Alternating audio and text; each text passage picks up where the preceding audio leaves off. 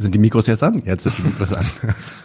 Dann nochmal von vorne. Herzlich willkommen zu 99 zu 1, liebe Freunde.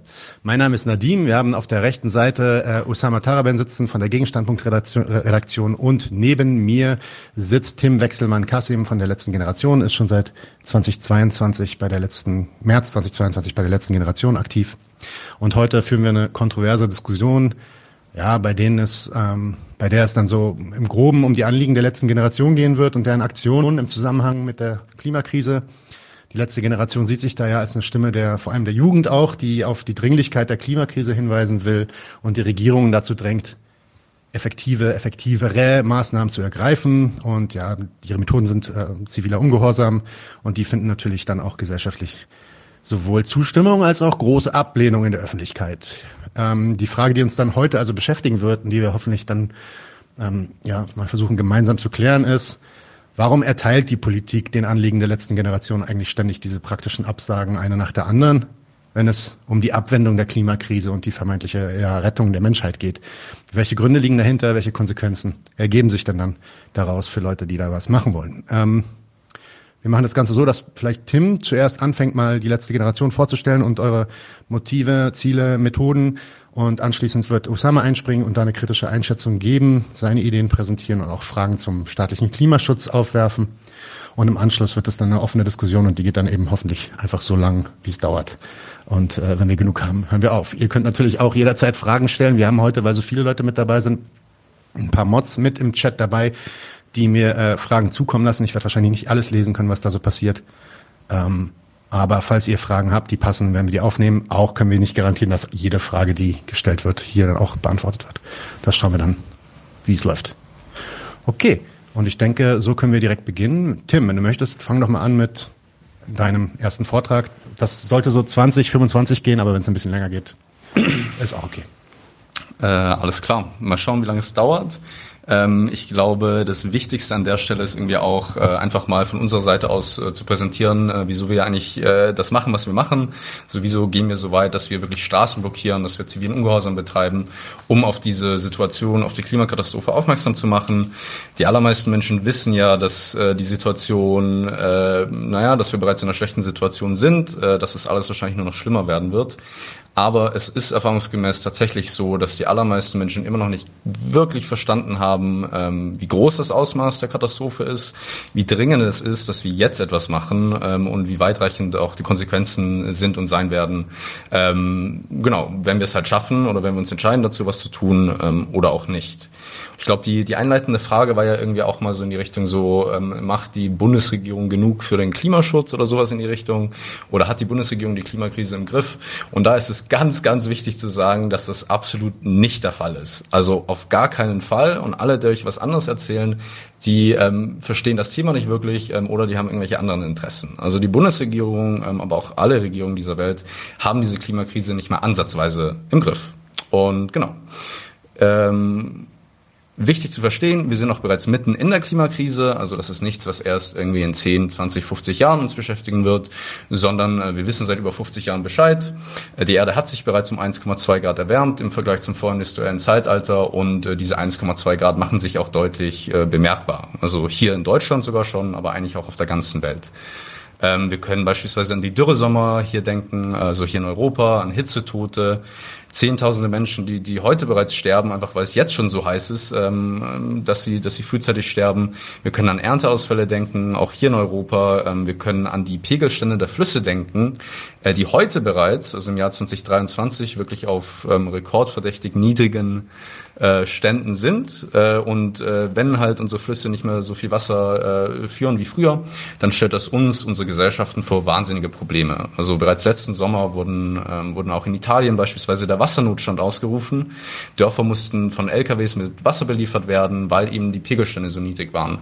Äh, in Frankreich mussten teilweise Atommeiler runtergefahren werden, ähm, weil nicht mehr genug Kühlwasser da war, eben auch aufgrund dieser Pegelstände. Äh, und auch hier in Deutschland äh, haben wir mit der Schifffahrt auf dem Rhein massive Probleme bekommen, einfach weil, genau, weil die Pegelstände so niedrig waren, dass die Schiffe nicht mehr wirklich passieren konnten, was dann auch wirklich Probleme für die ansässige Wirtschaft am Rhein gemacht hat äh, weil die Schiffe da dann nicht mehr durchfahren konnten, um, um irgendwelche Kraftwerke zu beliefern und so weiter und so fort. Und ähm, das sind alles Dinge, die heute bereits passieren. Heute im Jahr 2023 bei 1,2 Grad Erderwärmung können natürlich auch an Flugkatastrophen denken, sei das die Flugkatastrophe im Ahrtal 2021, wo, wo 180 äh, Menschen ungefähr umgekommen sind, aber natürlich auch Flugkatastrophen auf der ganzen Welt. Äh, wir denken an letztes Jahr in, in Pakistan und Nigeria, wo bereits tausende Menschen ihre Leben verloren haben, wo, wo Millionen von Menschen ihre Heimat verlassen mussten. Ähm, und genau, da könnten wir jetzt den ganzen Tag darüber weiterreden, äh, wo die Menschen heute bereits sterben an den Folgen eben der Klimakatastrophe. Aber ja, das einfach um zu sagen, es ist jetzt, es ist hier, nur weil draußen die Sonne noch scheint, bedeutet das nicht, dass alles in Ordnung ist. Genau. Und ähm, wie schon gesagt, wir wissen seit über 50 Jahren davon. Wir hatten irgendwie in den äh, 70er Jahren die ersten Klimakonferenzen. Wir hatten 1990 dann die ersten wirklich großen Klimakonferenzen. Die Staaten der Welt sind zusammengekommen, um irgendwie über diese ganze Situation zu reden, um äh, zu sagen, ja, wahrscheinlich müssten wir was machen und wir sollten was machen und, und es wäre gut, wenn wir langsam anfangen würden, was zu machen. Ähm, aber wir müssen leider feststellen, dass alle diese Konferenzen nicht wirklich dazu beigetragen haben, dass wir das Problem äh, angehen. Also ja, es wurde viel gesprochen, es wurde viel diskutiert, es wurden viel Versprechungen gemacht, aber ähm, das Problem ist trotzdem jedes Jahr größer geworden. Und äh, das einzige Problem, oder was ist das Problem? Vielleicht erstmal so, ähm, ist natürlich die, die Konzentration an Treibhausgasen in unserer Atmosphäre. Also nicht, wie viel wir relativ gesehen irgendwie uns verbessern über, ne, wie viel Redu Treibhausgasreduktion wir irgendwie hinbekommen, sondern ganz konkret, ähm, wie hoch ist die CO2, wie hoch ist die Treibhausgaskonzentration in unserer Atmosphäre und äh, die ist nun mal de facto jedes Jahr einfach weiter angestiegen. Also seit den 70er Jahren, seit den 60er Jahren, äh, völlig unabhängig von irgendwelchen Klimakonferenzen äh, und auch seit der Pariser Klimakonferenz, ne? also auch 2015, äh, wo sich dann vermeintlich völkerrechtlich verbindlich darauf geeinigt wurde, das Ganze zu begrenzen. Auch seit 2015 ist diese Konzentration global immer weiter angestiegen. Äh, und zwar so weit, dass wir uns heute bereits bei 420 ppm befinden. Ähm, ppm steht für Parts per Million. Das ist einfach eine, eine Konzentration, ähm, äh, die sagt, wie hoch die CO2-Konzentration in unserer Atmosphäre ist. Das sind also ungefähr 0,42 Promille. Klingt nicht nach viel, ist es aber und ist bereits heute ein, ein riesiges Problem. Ähm, ich habe ja bereits darüber gesprochen, ne? wir haben jetzt schon bei 1,2 Grad diese ganzen Probleme auf der ganzen Welt. Äh, wir müssen uns heute bereits mit den Konsequenzen der bereits stattgefundenen Erwärmung rumschlagen. Ähm, so, diese Zahl 420 ppm, die kennen noch einige Leute erfahrungsgemäß. Also die Menschen wissen, äh, dass das so ungefähr äh, der Punkt ist, wo wir gerade uns befinden. Ähm, was aber die allerwenigsten Leute wissen, ist, ähm, auf welche Zahl wir eigentlich äh, diese, diese CO2-Konzentration stabilisieren müssen, um auch den Temperaturanstieg zu stabilisieren, äh, möglichst bei 1,5 oder 2 Grad. Ja, und das ist erstmal ziemlich erstaunlich, weil das ja eigentlich die wichtigste Zahl ist. Also ne, das Einzige, was uns zu interessieren hat, ist die tatsächliche CO2-Konzentration in unserer Atmosphäre. Und ähm, wie hoch dieser Wert ist, den wir eigentlich erreichen dürfen, wo wir das Ganze stabilisieren müssen, das wissen die allerwenigsten. Und ähm, es gibt da verschiedene Studien dazu, die das auch gegenüberstellen mit ähm, den verschiedenen IPCC-Szenarien, mit irgendwelchen Emissionsszenarien, ähm, Emissionspfaden. Und ähm, die kommen eigentlich mehrheitlich alle zu dem Schluss, dass wenn wir den Temperaturanstieg tatsächlich bei 1,5 Grad stabilisieren wollen würden, dann müssten wir sage und schreibe auf 350 ppm runterkommen. Nein, ja? nicht lesen, bitte. Da nicht lesen die, das, die Fragen? Das ist okay. Ich mach's aus. Ja, ja, alles gut. Also ich, ich kann es auch nochmal sagen. Ne? Also wir sind bereits bei 420 ppm. Um den Temperaturanstieg bei 1,5 oder auch unter 2 Grad zu begrenzen, müssten wir die, die CO2-Konzentration in unserer Atmosphäre auf 350 ppm runterbringen, mittelfristig. Das hat mich damals ziemlich schockiert, ne, als ich mich so in diese Studien eingelesen habe und diese ganzen Sachen angehört habe, so, weil das kriegt man auch nicht so wirklich mit, wenn man irgendwelche Talkshows schaut oder irgendwelchen Sonntagsreden zuhört, da wird immer so gesagt, so, ja, 1,5 Grad, das kriegen wir schon hin und wir sollten was machen und lasst uns mehr Solarpaneele bauen und, und wir müssen uns wirklich alle anstrengen und, und mehr E-Autos und so weiter und so fort. Ähm, was aber de facto die Situation ist, ist, dass wenn wir den Temperaturanstieg bei 1,5 Grad begrenzen wollen, was wir eigentlich müssten, um in einer einigermaßen sicheren äh, sagen wir mal, Klimazone zu bleiben, dann müssen wir de facto runter mit der CO2-Konzentration. Klingt vielleicht erstmal wie eine Verschwörungstheorie, Ist aber wirklich so.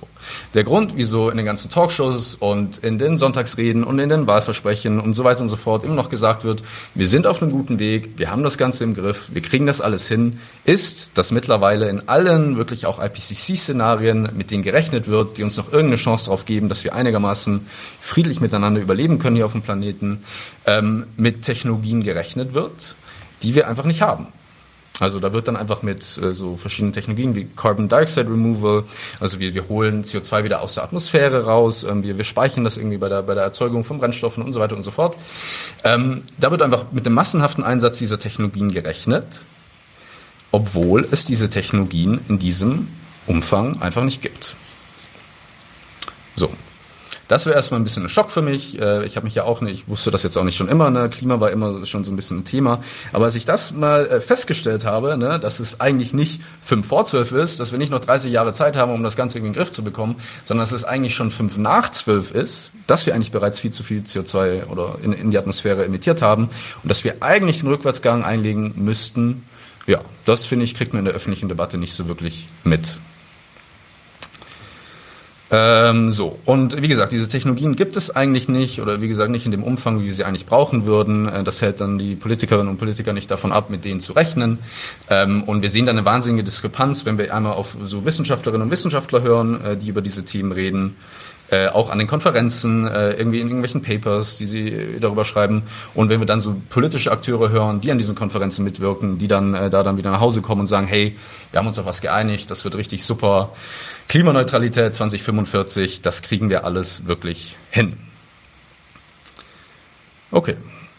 So, wenn wir uns jetzt die tatsächlichen, den tatsächlichen Stand der Wissenschaft ansehen, die tatsächliche Situation, dann müssen wir feststellen, dass wir uns aktuell auf einem Kurs befinden, der uns nicht in eine 1,5 oder gar 2 Grad heißere Welt bringen wird, sondern ziemlich wahrscheinlich in eine 2,5, 2,7, wenn nicht sogar 3 Grad heißere Welt. Ähm, das ist, wenn wir uns so ein bisschen die verschiedenen ähm, äh, Pläne und Ambitionen der Regierungen dieser Welt ansehen, wenn wir sehen, was sie uns versprochen haben, was sie sagen, was sie gerne machen würden, ähm, wobei das ja nicht mal ansatzweise umgesetzt wird. Ne? Aber, aber sagen wir, selbst wenn sie diese Dinge tun würden, die sie bisher versprochen haben, würden wir immer noch in eine Welt kommen, die zweieinhalb, wenn nicht sogar drei Grad heißer ist im Vergleich zum vorhindustriellen Zeitalter, mit katastrophalen Konsequenzen. Ähm, ich habe schon gesagt, wir sind heute bei 1,2 Grad und äh, das stellt uns bereits für riesige Probleme. Wenn wir jetzt in eine 2, 2,5, 3 Grad heißere Welt kommen, ähm, ja, einfach um das mal ein bisschen zu verdeutlichen, ne? wir reden dann darüber, dass es auf der ganzen Welt heißer wird und ihr könnt euch vorstellen, wir haben heute bereits auf der Welt verschiedene Regionen, wo es einfach viel zu heiß ist für Menschen dort zu überleben. Wir können an die Sahara denken, äh, die Äquatorialregion, äh, da können, da wächst kaum etwas, da gibt's kaum Wasser, da können Menschen kaum leben. Und äh, wenn es jetzt nun heißer wird, auf dem ganzen Planeten, überall, und zwar jedes einzelne Jahr oder zumindest im Durchschnitt, dann weiten sich diese Todeszonen natürlich aus. Also wir kommen in eine Situation, wo immer mehr Regionen dieser Erde unbewohnbar werden.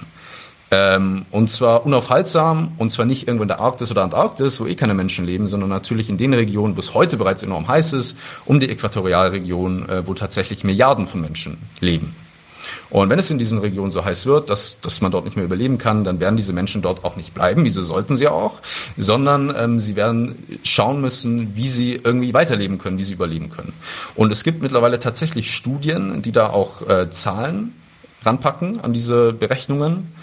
Ähm, also eine, die ist auch gerade erst vor ein paar Wochen rausgekommen, die heißt irgendwie äh, Quantifying the Human Cost of Climate Change oder sowas in die Richtung äh, irgendwie von Tim Lenton, glaube ich. Und ähm, dort wird tatsächlich vorgerechnet, dass bis ins Jahr 2070, beziehungsweise bis ins Jahr, bis zum Ende des Jahrhunderts, äh, sage und schreibe ein Drittel der Menschheit in diesen Todeszonen leben wird. Oder eben nicht mehr leben wird. Ein Drittel. Und das sind Studien, ne? Also das sind peer-reviewte Studien, das ist nicht irgend, irgendwelche verrückten Leute auf YouTube, die sich da irgendwas ausgedacht haben, sondern das sind peer-reviewte Studien, von denen, hey, genau, tu natürlich nicht, nee, äh, ne, ne, peer-reviewte Studien von den Menschen, die sich seit Jahrzehnten mit diesen Themen befassen, die die besten, die Expertinnen und Experten auf diesem Gebiet sind, die uns sagen, Leute, wenn es so weitergeht wie bisher, dann wird bis zum Ende des Jahrhunderts ein Drittel der Menschheit ihre Heimat verlassen müssen. Milliarden von Menschen. Das ist die Situation, über die wir eigentlich reden, wenn wir über die Klimakatastrophe reden. Wir reden nicht per se über Eisbären, wir reden auch nicht über Lastenräder oder darf ich in ein, zwei Jahren noch Fleisch essen oder nicht, sondern wir reden darüber, dass wirklich zu, in diesem Jahrhundert Milliarden von Menschen, ja, irgendwas werden machen müssen, weil sie dort eben nicht mehr weiterleben können, wo sie gerade leben. Und dies, das alleine würde, glaube ich, schon ausreichen, um hier irgendwie ein bisschen mehr Schwung in die Bude zu kriegen, was zumindest den ganzen Klimaschutz angeht. Ähm, und das ist ja erst der Anfang. Ne? Also das geht jetzt nur darum, dass es heißer wird. Äh, wir haben dann noch die steigenden Meeresspiegel, die hinzukommen. Ähm, wir haben eine Situation, dass natürlich die ähm, äh, steigende Temperaturen dazu führen, dass, dass Pflanzen weniger Erträge abwerfen, dass, dass, äh, dass wir über äh, Ernteeinbrüche reden müssen, dass das Frischwasser knapp wird, weil die Gletscher schmelzen, weil die Frischwasserseen austrocknen. Wir befinden uns ganz nebenbei auch noch im sechsten großen Artensterben und das sind alles Dinge, die gleichzeitig passieren. Ne? Und, und auch wenn es allein diese Todeszonen werden und nur die gestiegene Hitze, wäre es bereits wirklich Grund genug, ernsthaft diese Sache mal anzugehen. Bei aller Liebe. Passiert aber nicht. Und ich glaube, wir werden hier nachher auch sehr viel darüber reden, wieso das Ganze nicht passiert. Ähm, es ist aber dennoch wichtig, einfach mal gemeinsam auf diesen Nenner zu kommen, um zu sagen, wie schlimm ist die Situation eigentlich? Wieso machen diese Klimakleber diese verrückten Dinge und, und kleben sich auf Straßen? Und die Situation ist tatsächlich dramatisch. Ähm, jetzt können wir uns fragen, was macht die Politik? Ne, wir leben ja in einer Demokratie, wir haben eine Bundesregierung, wir haben eine Ampelregierung mit Klimakanzler Olaf Scholz. Wir wissen, wie gesagt, bereits seit den 70er Jahren Bescheid. Lyndon B. Johnson war der erste US-Präsident, der vor den katastrophalen Folgen des Klimawandels gewarnt hat. Das war 1965. Also nee, er, er, hat nicht gewarnt, er wurde gewarnt. Ne? Er hat nicht gewarnt, aber er wurde gewarnt. Ähm, seither hatten wir unzählige Klimakonferenzen. Ähm, wir hatten eine Umweltministerin Angela Merkel, die 1995 in irgendwelchen Talkshows saß und vor den katastrophalen Folgen des Klimawandels gewarnt hat. Diese Umweltministerin wurde nachher auch äh, Klimakanzlerin, ähm, aber wirklich viel Klimapolitik wurde dann leider nicht gemacht. Äh, wir hatten dann natürlich die große Klimawahl hier in Deutschland. Wir hatten die ATA-Katastrophe. Das Klima ist wirklich auf die Agenda gesetzt worden. Wir hatten Massenproteste von Fridays for Future und anderen Teilen der Klimagerechtigkeitsbewegung. Und äh, das hat dann auch die Politik in eine Situation gebracht, wo wirklich über Klimaschutz gesprochen werden musste, ähm, wo auch eben in dieser Klimawahl ähm, de facto halt übers Klima gesprochen wurde. Immerhin. Ähm, und es wurden ganz, ganz viele Versprechungen gemacht. Ne? Also die, die SPD hat sich plakatieren lassen mit Klimakanzler Olaf Scholz, packt das an. die FDP hat von sich behauptet, sie sei die ambitionierteste Klimaschutzpartei im Wahlkampf. Sie hätte das ambitionierteste Klimaschutzprogramm. Das glaubt man heute gar nicht mehr, aber das ist tatsächlich so. Ähm, äh, die CDU natürlich sowieso, die Grünen auch sowieso, äh, genau. Und äh, jetzt haben wir seit über einem Jahr diese Ampelregierung ähm, und müssen feststellen, dass die Klimapolitik, äh, naja, nach wie vor katastrophal ist, dass nach wie vor nicht wirklich darauf eingegangen wird, wie schlimm die Situation eigentlich ist. Ähm, und äh, genau, stattdessen eigentlich das genaue Gegenteil betrieben wird. Äh, so Klimakanzler Olaf Scholz äh, baut neue fossile Infrastruktur, diese ganzen LNG-Terminals. Wir haben, ähm, weiß ich nicht, es werden neue Gasfelder im Senegal erschlossen von Klimakanzler Olaf Scholz. Und ähm, was die Ampelregierung jetzt auch gemacht hat, sie hat sogar das mühsam erkämpfte Klimaschutzgesetz, also was von der Klimabewegung erkämpft werden musste, aber auch von ähm, äh, durch Klagen beispielsweise, ähm, was dann mühsam durchgedrückt wurde, ein konservatives Klimaschutzgesetz, ähm, was vom Verfassungsgericht bereits für unzureichend befunden wurde. Ähm, da hat jetzt Olaf Scholz das durchgesetzt durchgesetzt, dass dieses Klimaschutzgesetz auch noch aufgeweicht wird und wir diese Sektorziele abschaffen und so weiter und so fort. Also wir bewegen uns tatsächlich in die falsche Richtung.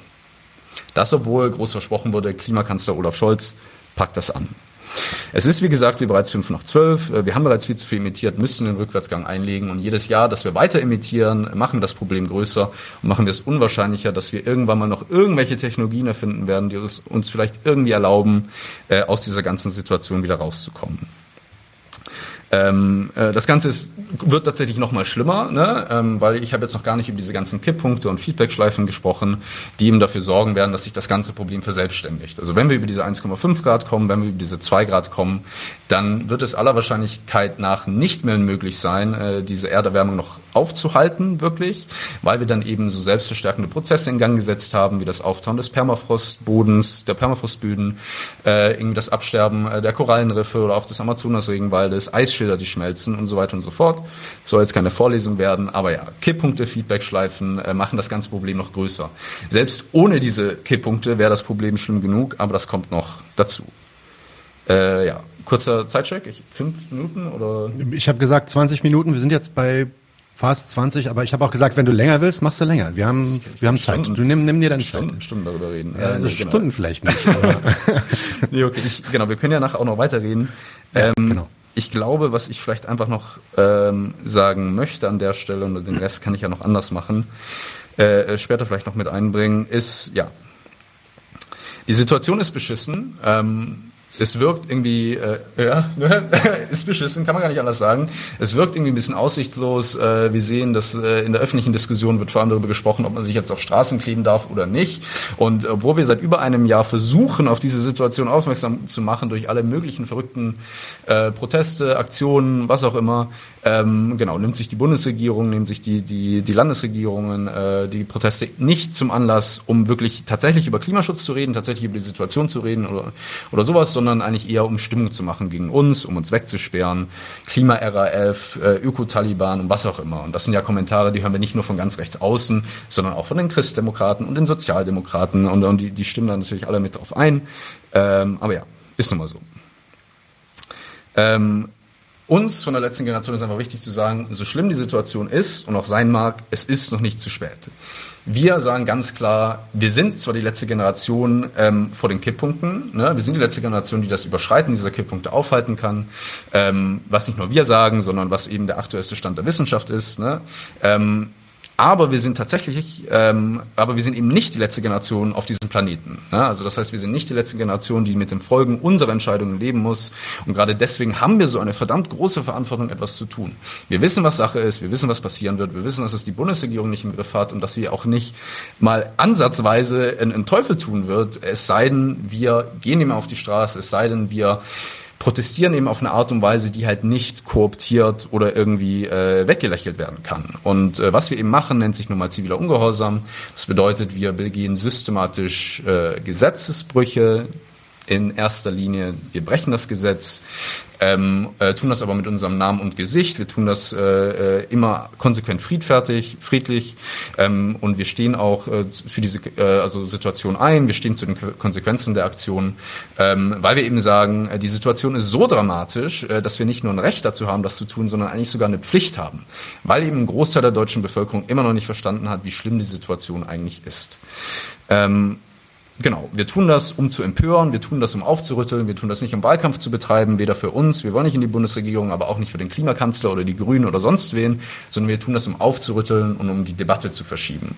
Also wir empören, ähm, wir zwingen die Medienlandschaft dazu, da, über uns zu berichten, weil es eben so empörend ist. Ähm, wir nutzen diese Empörung, um, um mit Menschen ins Gespräch zu kommen, um in irgendwelchen Podcasts aufzutauchen und dort dann mit weiteren Leuten darüber zu reden, wie schlimm die Situation eigentlich ist und sie dann auch ganz konkret dazu einzuladen, bei uns mitzuwirken. Denn äh, wir sind da eigentlich wirklich relativ offen. Bei uns können alle mitmachen, äh, die sich zur Friedfertigkeit bekennen und, äh, sagen wir mal, auch äh, zur Verfassung, zur Demokratie. Das ist uns äh, auf jeden Fall auch wichtig.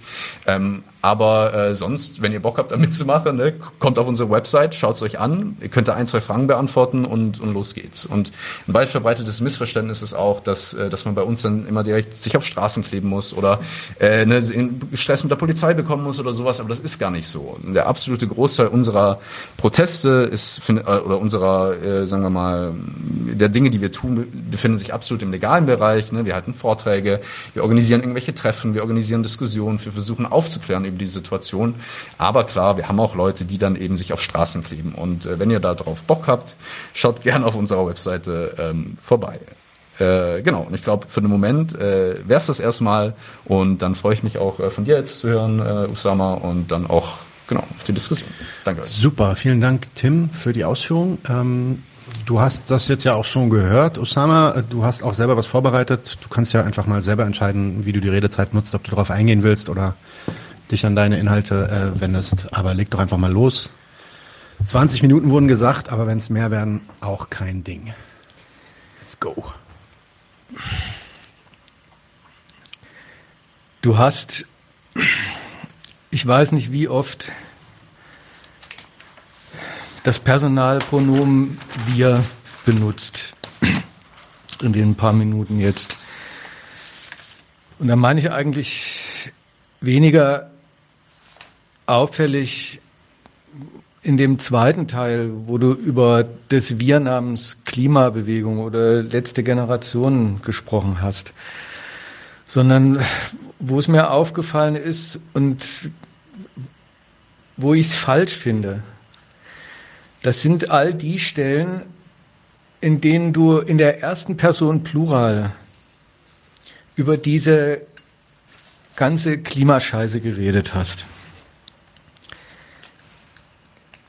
Du hast unter anderem gesagt, dass wir, so wie überhaupt niemand, diese Klimakrise im Griff hat.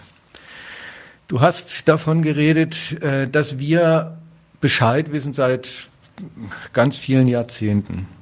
Du hast davon dann sogar geredet, dass wir Klimakonferenzen hatten, aber dass wir trotzdem nicht genug reduzieren und dass wir immer noch viel zu viel CO2 emittieren.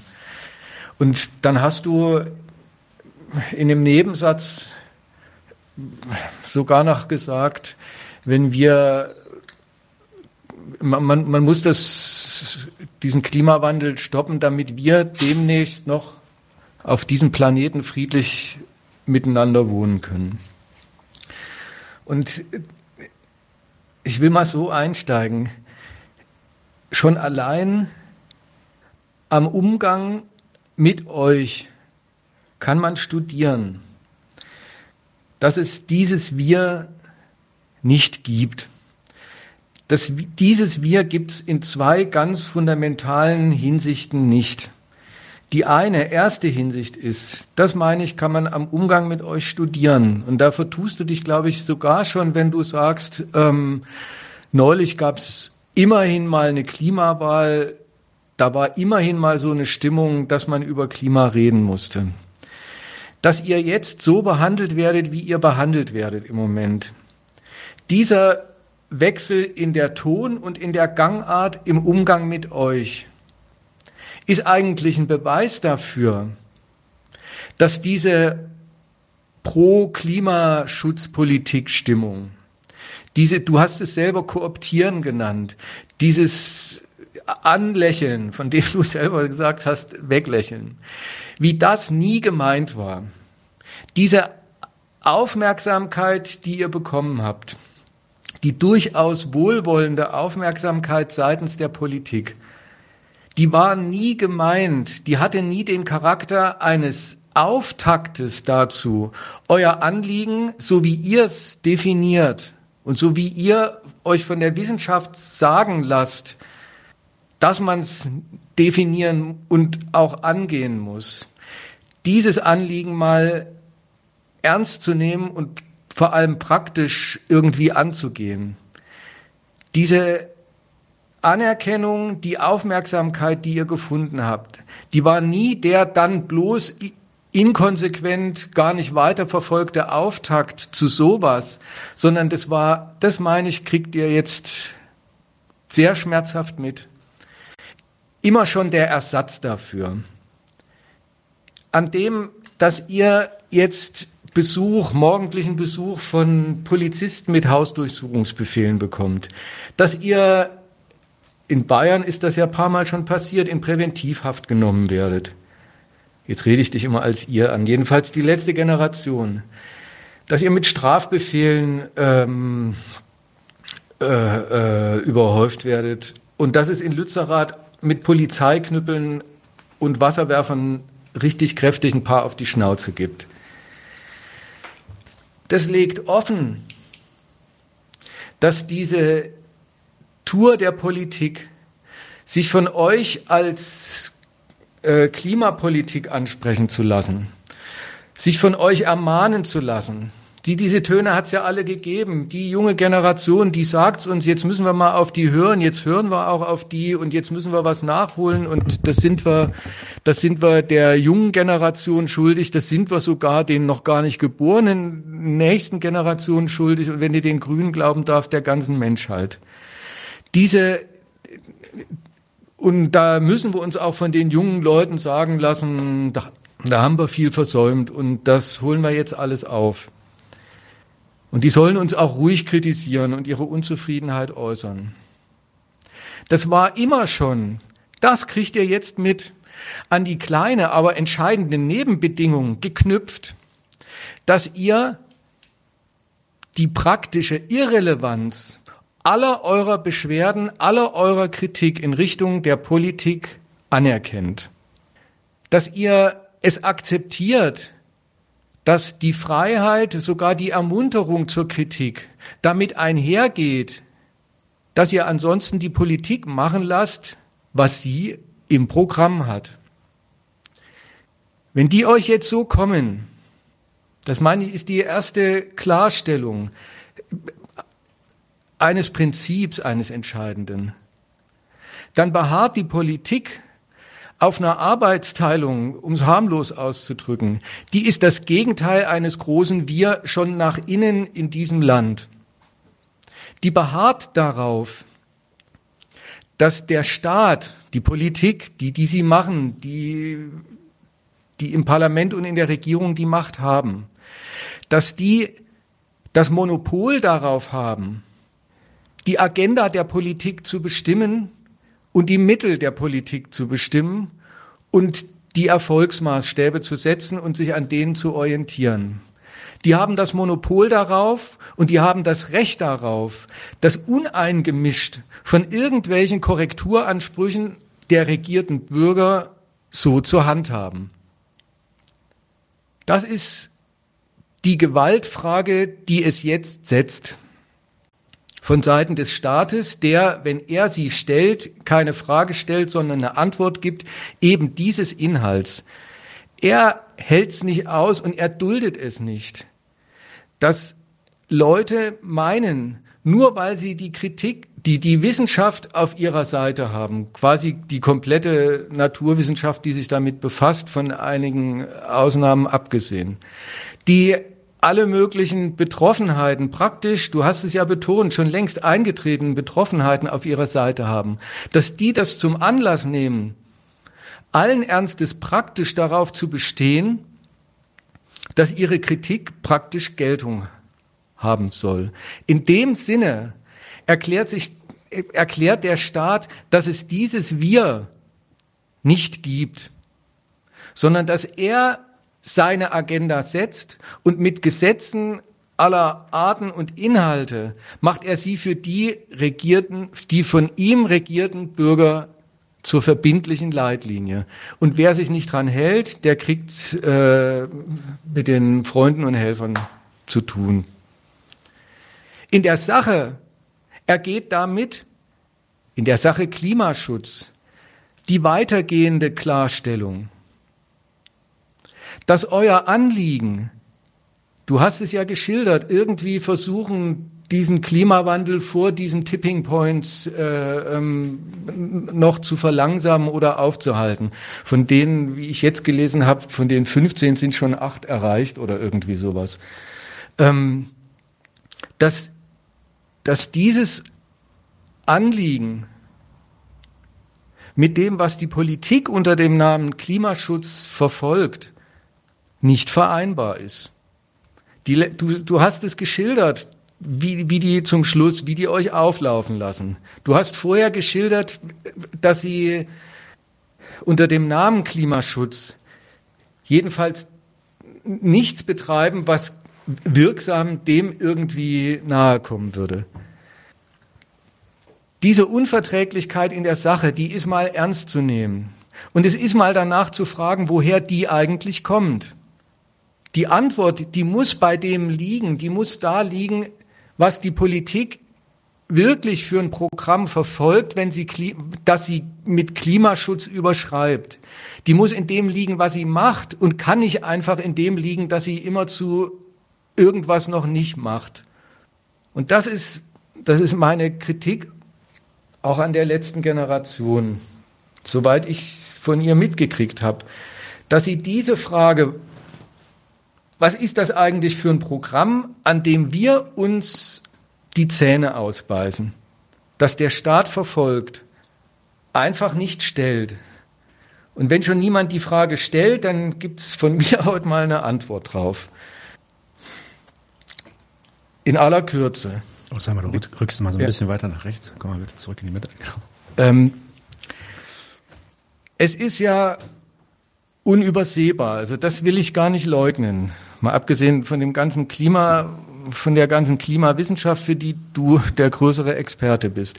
Es ist ja nicht zu leugnen, dass die Politik die Emission von CO2 beziehungsweise die Reduktion dieses Treibhausgases, wie man es nennt, CO2, irgendwie zum Leitfaden macht ihrer, vor allem ihrer Energiepolitik, aber überhaupt inzwischen ihrer ganzen Wirtschaftsstandortsreformpolitik. Jetzt kommt's. Jetzt kommt die erste dicke These von mir. Sie macht den Stand der Reduktion dieses, der Emission dieses klimawirksamen Gases zum Leitfaden ihrer Politik nicht wegen der Wirkung, die von diesem Gas ausgeht, sondern umgekehrt wegen der, mit Blick und wegen der Quelle, aus der es herstammt. Was ist die Quelle? Kein Geheimnis. Es ist die nach wie vor total umfängliche Verbrennung fossiler Kohlenwasserstoffe als Primärenergieträger auch am deutschen Standort wie sonst überall auch auf der Welt. Gegen, gegen das hat sie offenbar was. Der Politik ist daran gelegen, die Benutzung dieser fossilen Primärenergieträger, in erster Linie Gas und Öl und dann in zweiter Linie Kohle, so weit wie möglich und durchaus auch möglichst schnell zu reduzieren. Dieses möglichst, das hat noch eine, wiederum eine entscheidende Bedingung, über die redet man dann später. Warum? Über das Warum und wofür gibt es eine Auskunft vom damaligen, 2019 hat er so geredet, der damalige Außenminister Deutschlands Heiko Maas. Ich zitiere, durch den Einsatz erneuerbarer Energien können sich Staaten in die Lage versetzen, ihre eigene Energiesicherheit zu erhöhen. Damit verliert das geopolitische Instrument Energie, wie wir es über Jahrzehnte kennengelernt haben, seine Macht. Energiewendeländer können ihre strategischen und außenpolitischen Interessen unabhängiger verfolgen. Das ist mal eine Auskunft. Einerseits noch sehr vornehm und zurückhaltend, aber der war ja auch immer so geschniegelt angezogen und da muss man irgendwie so reden ich hangel mich mal an diesem Zitat jetzt lang, ein paar Überlegungen lang. Erstens, was der einfach unterstellt, so selbstverständlich, dass er es gar nicht erwähnt, das ist der Umstand, dass, Ener dass Energie eine, also technisch zur Verfügung gestellte, in verschiedenen Formen umzuwandelnde und zu nutzende Energie eine materielle Lebensgrundlage jeder modernen, also auch dieser deutschen Nation ist. Der ganze wunderbare Wirtschaftsstandort Deutschlands, der viertgrößte auf der Welt, der nicht einfach irgendein Wirtschaftsstandort, sondern ein Kapitalstandort ist, braucht andauernd, permanent dafür, dass er funktioniert. Und funktionieren heißt im Kapitalismus irrsinnigerweise immer dass er wächst, braucht er permanent absolut sicher und zweifelsfrei in wachsendem Ausmaß Energie. Das staatliche Verwalten und Regulieren des Standorts, also die, die alle, alle Funktionen der staatlichen Administration und Herrschaft, bis hin übrigens nicht zu knapp zum Gewaltapparat selber, braucht permanent Energie. Wie man jetzt hört, ist und mitkriegt, in der Ukraine ist so ein Krieg eine ziemlich energieintensive Sache. Und auch das Privatleben moderner Menschen, bei dem zwar nicht so viel wächst, außer in letzter Zeit die Abschlagszahlung von Stadtwerken, die irgendwie zwischen Bielefeld, Berlin und äh, Borna in Sachsen äh, nicht mehr so gut bezahlbar sind für viele. Aber Energie braucht der moderne Mensch für sein Privatleben schon auch, wenn er jeden Tag, jeden Wochentag gegessen, gewaschen und gekämmt zu den Diensten antreten soll, für die er vorgesehen ist und von denen er überhaupt seinen Lebensunterhalt verdient. Also Energie ist eine hoch, ist, ist eine absolut elementar entscheidende nationale Lebensgrundlage. Deswegen kümmert sich in jeder Nation der Staat darum, dass das fluppt, dass die, dass es die gibt, dass es die, ihre Verarbeitungs- und Verteilmechanismen gibt und so weiter. Dazu gehört auch, er kümmert sich darum, dass die Primärenergieträger angeschafft werden, herangeschafft werden. Und da wird es bei den fossilen Primärenergieträgern ganz heikel, weil sich da beim Kümmern darum, dass die deutsche Nation an ihr Gas, an ihr Öl, an ihre Kohle kommt.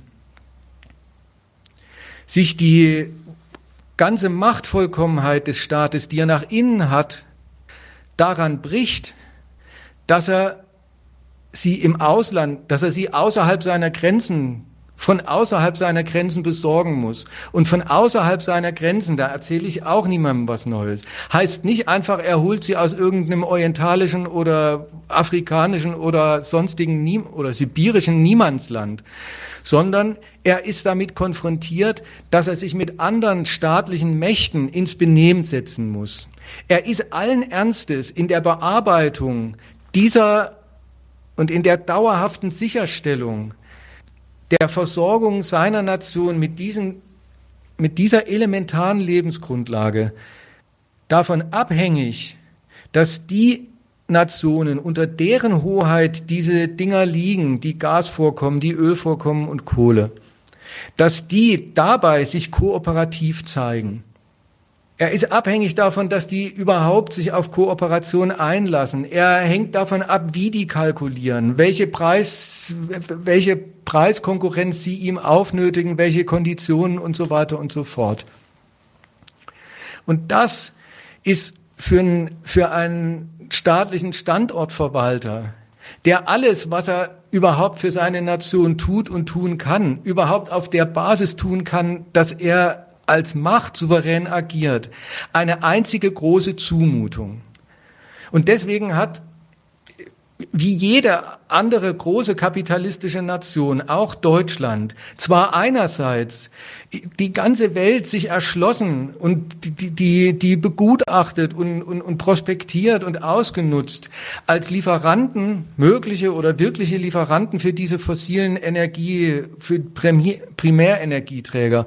Und gleichzeitig, und zwar lustigerweise, je mehr ihnen das gelungen ist, je mehr sie das Zeug in aller Regel billig aus dem Ausland bezogen haben, desto mehr hat die Nation als Nation, also der, nicht die Nation als Nation, der staatliche Verwalter, die Hoheit, die staatliche über diese Nation, an der Abhängigkeit gelitten, die sie damit eingegangen ist.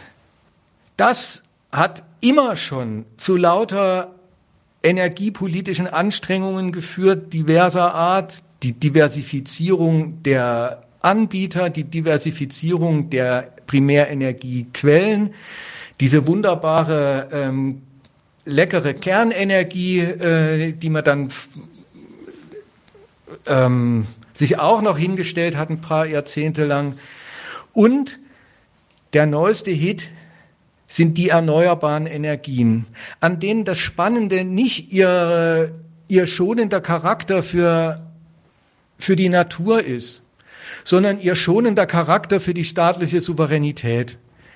Erneuerbare Energien, die mögen auch die Natur von ein paar Emissionen verschonen. Vor allem verschonen sie den Staat von Abhängigkeiten, die er partout nicht eingehen will, aber eingehen muss, wenn er seine Nation mit Energie sicher versorgen will. Das Ide und die also vor allem, wenn man dran denkt, äh, die Primärenergieträger bewegte Luft und Strahlung aus der, ähm, von der Sonne technisch umzuwandeln in, auf diverse Arten und Weisen in, in Elektroenergie und in sonst was. die Primärenergieträger, die, die gibt's frei und kostenfrei.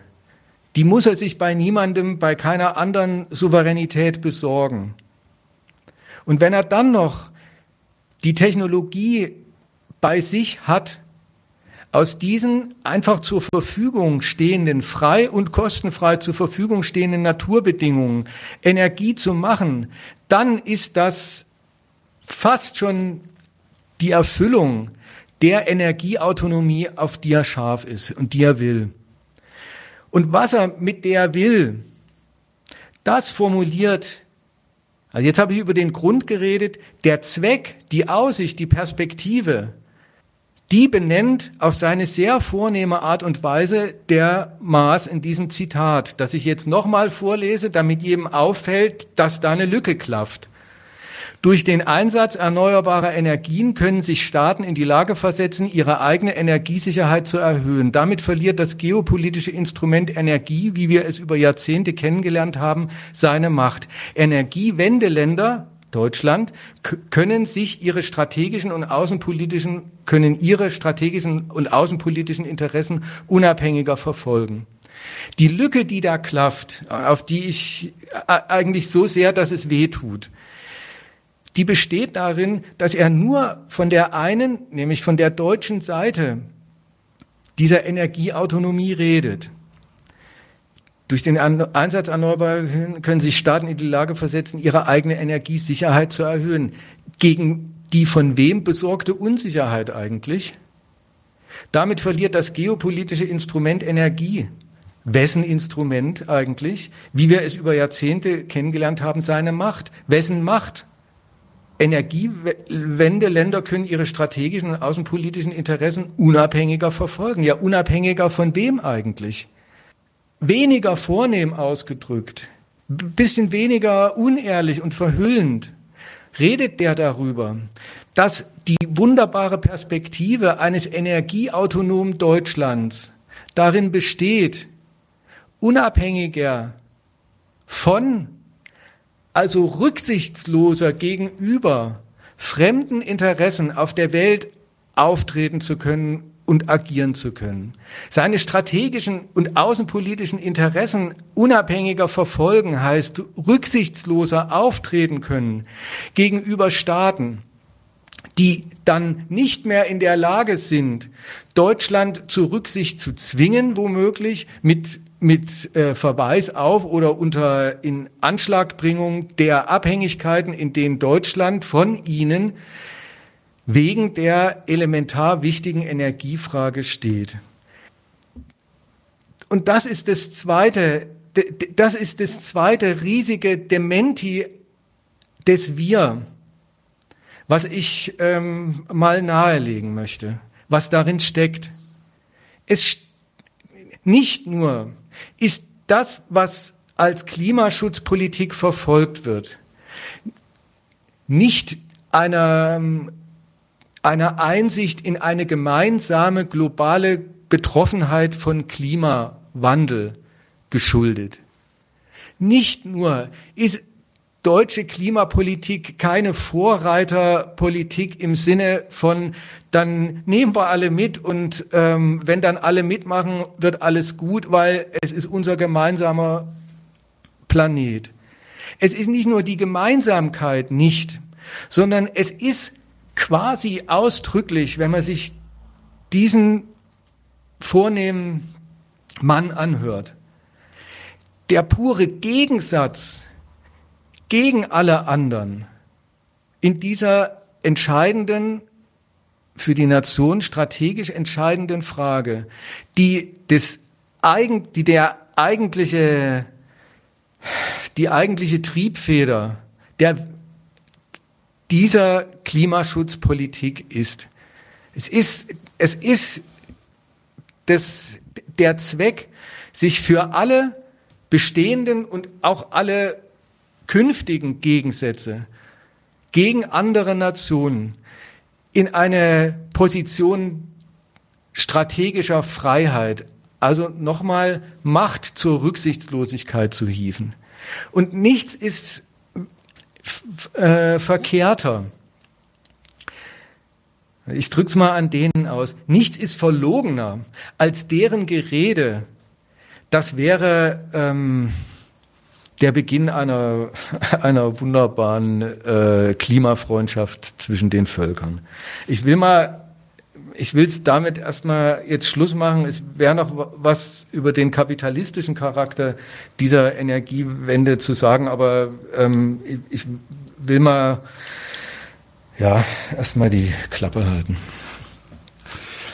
Okay, also wir haben ja wirklich viel Zeit, haben wir auch im Vorhinein schon besprochen, dass wir uns alle Zeit der Welt nehmen werden, um dann auch alle Punkte zu besprechen, für die wir zumindest hier auf dem Podium noch die Kraft haben ähm, solange wir noch die Kraft haben. Insofern würde ich jetzt einfach mal sagen, beginnen wir natürlich direkt mit einer Antwort. Ähm, Tim, wenn du da, du hast ja auch ein paar Notizen gemacht, vielleicht hast du ein paar Punkte, die du antworten möchtest. Und dann ähm, schauen wir mal, äh, wie das offen weitergeht. Es haben sich auch schon ein paar Fragen gesammelt, aber die würde ich dann bringen, wenn die Diskussion vielleicht ein bisschen an Luft verliert zwischen euch. Let's go. mal schauen, ob die Diskussion an Luft verliert. Äh, da war ja auf jeden Fall einiges mit dabei und ich glaube, ich würde, ich habe so ein bisschen mitgeschrieben ne, und ich würde einfach so ein bisschen äh, genau mitteilen, was ich mir so gedacht habe. Ähm, ich glaube erstmal, dass ich so, ne, die grundsätzliche These ist ja so dieses, äh, dass hinter diesem Drang nach Klimaschutz, zumindest von gewissen Akteuren, ähm, wahrscheinlich auch ganz andere Interessen dahinter stecken, als immer nur so, ne, wir wollen den Planeten retten und wir wollen die Menschen retten und wir wollen, dass es allen besser geht und so weiter und so fort, sondern wenn wir dann eben über irgendwelche Absatzmärkte reden, äh, Energieautonomie, Standortattraktivität, grünes Wachstum und so weiter und so fort, ähm, das sind also so habe ich die These zumindest ein bisschen verstanden. Und ich glaube, da würde ich auch äh, mitgehen, dass das sicherlich ein Motiv ist, was es gibt, auch im politischen Diskurs. Ich würde allerdings widersprechen, dass es sozusagen ne, so jetzt der gesamte Staat als solcher oder die gesamte Bundesregierung als solche äh, genauso sieht oder genauso verfolgt. Ähm, einfach weil wir ja, genau, also vielleicht jemand an SPD, Heiko Maas, vielleicht die Grünen auch, wo es ist eben grünes Wachstum, es geht alles immer so weiter wie bisher. Ähm, das sehe ich dort auf jeden Fall. Ähm, wo ich das aber überhaupt nicht sehe, ist dann natürlich bei irgendwelchen, äh, weiß ich nicht, CDU, ähm, CDU, CSU, FDP, ähm, aber natürlich auch bei der AfD, äh, die ja in den letzten Jahrzehnten zu, eigentlich das genau Gegenteil gemacht haben. Also nicht diese, diese vermeintliche Energieautonomie vorangetrieben, äh, sondern eigentlich die Energiewende sabotiert, äh, wo sie nur konnten. Also können da irgendwie an äh, ich weiß nicht, man spricht ja so schön vom, vom Altmaier-Knick beim Solarausbau, der ja wirklich eine bewusste Entscheidung war, ne, wo dann einfach gesagt wurde, ja gut, äh, Solarindustrie in Deutschland stampfen wir wieder ein, um halt ein paar tausend Arbeitsplätze in der, in der Kohle zu retten oder auch was auch immer. Ähm, oder die, die Gabriel-Senke war eigentlich dasselbe Thema mit der, mit der Windkraft. Ähm, und, und irgendwie auch, wenn wir jetzt an, weiß ich nicht, an Christian Lindner denken, äh, der natürlich äh, sich sehr einsetzt für die E-Fuels äh, von Porsche und so, ähm, sind das für mich wären das für mich Gegenbeispiele, äh, die so ein bisschen zeigen, ne, also ganz so einheitlich ist es dann doch nicht. Aber ich würde dir, wie gesagt, eigentlich voll zustimmen, dass es eben dann auch in diesem Kontext äh, so, so die, die, den Versuch gibt, das Ganze zu, zu kooptieren, irgendwie die eigene Story daraus zu machen. Ähm, äh, und irgendwie da, weiß ich nicht, von der von der schönen heilen Welt, äh, wir fahren alle Lastenrad und äh, und dann wird schon alles gut. Ähm, das sehen wir von der letzten Generation dezidiert anders. Ähm, ich glaube, die Situation ist de facto auch einfach bereits so katastrophal. Es ist bereits so spät, dass es, äh, dass eben die, diese Märchen von ja Energieautonomie und wir werden alle schön miteinander leben. Am Schluss hat das einen schönen Satz gesagt, von diese rosige Klimazukunft der, der Völker, wo dann alle miteinander streiten. Ähm, das sehe ich persönlich zumindest auch nicht. Ganz im Gegenteil. Wenn es so weitergeht wie bisher, glaube ich, äh, kommen wir eher in eine, also eine Welt von Kriegen, äh, Knappheit, äh, Faschismus und so weiter und so fort, wie wir es ja heute bereits eigentlich sehen, äh, wenn wir uns umsehen. Ähm, zwei Minuten. Zwei Minuten. Okay. Ähm, mir ist wichtig zu sagen, dass sagen wir mal, wir von der letzten Generation in dem Fall aber nicht so an diese Akteure auch an der Politik rangehen und sagen so, bitte, bitte, Herr Lindner, bitte, bitte, Herr Maas, bitte, bitte, Frau Merkel und Herr Scholz und so, macht doch bitte endlich was. Ihr versteht doch, wie wir, dass es so dringend ist und, und ihr wollt doch den Kindern auch nichts äh, Böses und so weiter und so fort, äh, sondern wir sagen eigentlich eher, äh, Leute, so wie es ist, kann es nicht weitergehen. Eure Politik ähm, ist gesetzeswidrig, sie verstößt gegen die Verfassung, sie zerstört die Lebensgrundlagen von Millionen und, und Milliarden von Menschen können. Und deswegen äh, sehen wir uns eben dazu berechtigt, dagegen in den zivilen Widerstand zu treten, so wie wir das nennen, und dann eben entsprechend Gesetze zu brechen. Äh, da sprechen dann einige von, von Erpressung oder Nötigung oder was auch immer. Ähm, aber für uns äh, ist das einfach ziviler Ungehorsam, so wie der in der Geschichte schon immer, äh, in der Geschichte der Demokratie schon immer einen Teil gespielt hat, eine Rolle gespielt hat, ähm, wo eben ein Punkt kommt, wo die Menschen sagen, hey, so kann es nicht weitergehen. Äh, und wir machen jetzt auf dieses Unrecht aufmerksam, konsequent, äh, friedlich und gewaltfrei, in der Hoffnung, nicht die Gewissen dieser, dieser Politikerin zu erreichen, ne? nicht die Herzen dieser Menschen zu erreichen, sondern sie ganz konkret vor eine Situation zu stellen, wo es für sie politisch kost, kostspieliger ist, uns weiter zu ignorieren, uns weiter wegzusperren, irgendwie unsere Wohnung durch, zu durchsuchen, äh, unsere Handys abzuhören und so weiter und so fort, dass das für sie kostspieliger ist, als äh, nun mal ähm, dafür zu sorgen, dass unsere Lebensgrundlagen erhalten werden. So viel die Theorie, ähm, genau, und, und vielleicht so viel mal vorneweg als, als Antwort. Sag mal. Hm. Gut. Also erstens, ich gebe dir gleich mal dein, das, was du als Gegenbeispiel ähm, angeführt hast. Das kann ich dir gleich mal als Frage zurückgeben. Kannst du ja mal dran rumrätseln. Was, ähm, wie kommt es denn zu solchen Gabriel, was war es, Gabriel Senken und, und diese Altmaier Knick, Pille, Pille Knick beim Altmaier oder irgendwie sowas. Äh, ähm, und ähm, was ist denn, womit hat man es da zu tun? Ja, du hast recht, ähm, diese, ähm, dieser Umbau weg von fossil hin zu erneuerbar der deutschen Wirtschaft, überhaupt der, ja, der, der, des deutschen Wirtschaftsstandorts, der ist nicht unumstritten. Aber inwiefern, durch wen, von welchem Standpunkt aus wird er eigentlich ja, vielleicht gar nicht gleich vollständig bestritten, aber ähm, was sind die Gegensätze? Der ist von Streit begleitet, von politischem. Worin besteht eigentlich die Logik dieses Streits? Was, was kann man aus dem lernen? Da würde ich mich äh, ungern damit zufrieden geben. Ähm, weißt du, das, das ist das ist keine Erklärung oder Gegenerklärung und es ist auch keine Widerlegung gegen, gegenüber dem Argument, was ich gesagt habe, also gegenüber den Überlegungen, was ist eigentlich der, um mal das mal auf den Punkt zu bringen von uns aus, gegenüber der imperialistischen Energiepolitik oder dem Energieimperialismus dieser Nation. Ähm, wenn man sagt, aber es gibt auch zu Recht, das will ich gar nicht bestreiten, das, das Faktum. Es gibt auch andere politische Positionen und dann wird gestritten und dann machen sie irgendeinen mauen Kompromiss oder so. Zwischen welchen beiden gegensätzlichen Positionen erfolgt da eigentlich äh, ähm, der Streit und wenn es zu einem kommt, der Kompromiss? Das ist das eine. Zwei Minuten. Ja, das andere auch gleich, nur als, äh, nur als Gegenfrage. Ich bin mal ein bisschen unverschämt. Ähm, du, oder eigentlich gar nicht. Ähm, was ist denn, was meinst denn du? Ich habe da, das meine ich nicht rhetorisch, sondern es ist wirklich die Nachfrage.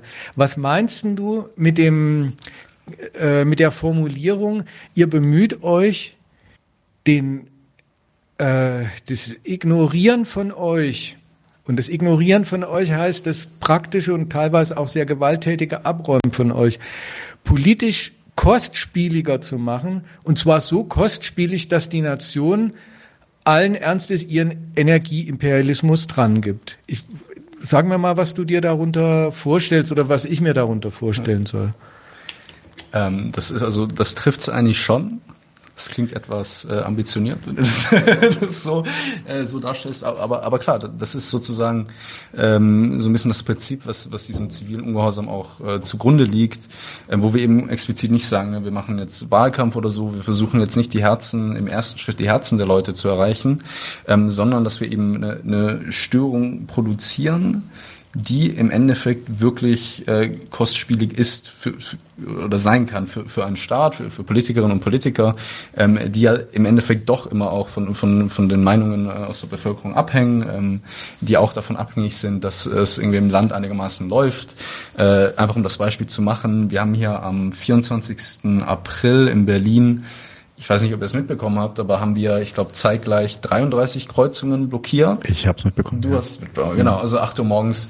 Ähm, und, und da ging es dann auch drei, vier Stunden, bis, bis irgendwie ich persönlich von der Straße weg war und so. Und, und das bringt dann ja auch die Polizei da wirklich an eine Belastungsgrenze äh, und, und, und ist natürlich ein massiver Eingriff auch in, in den Alltag der Menschen, aber auch in, in den politischen Alltag.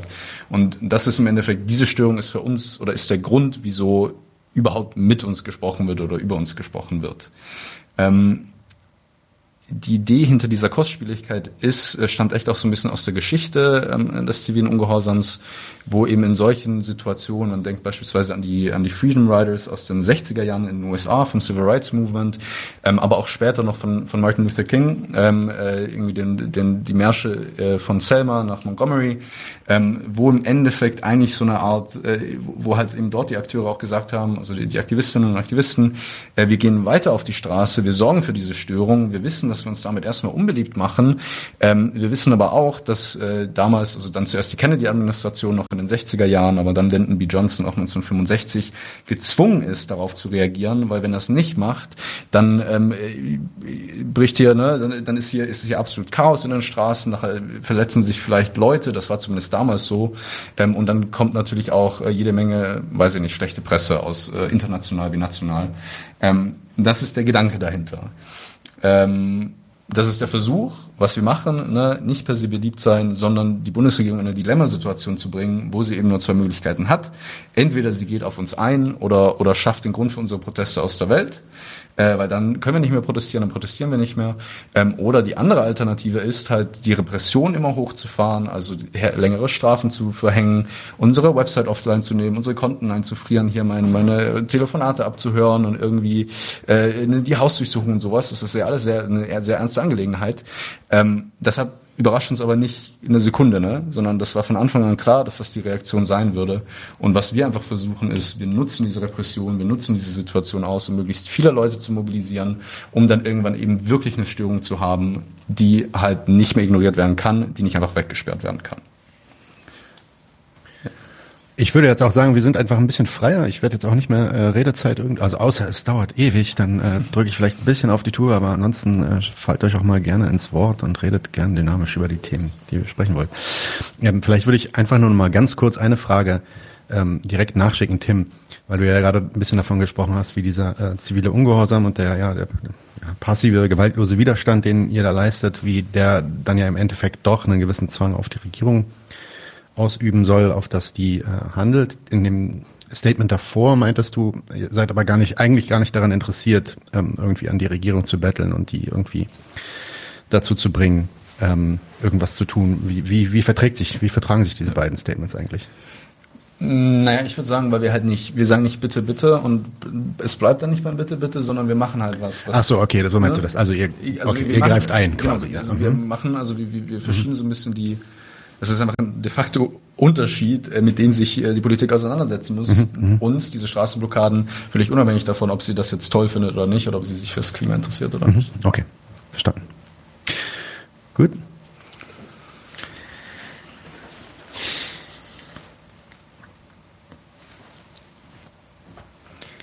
Kann, also ich überlegst du? Ich kann auch noch. Ja, sag mal. Okay.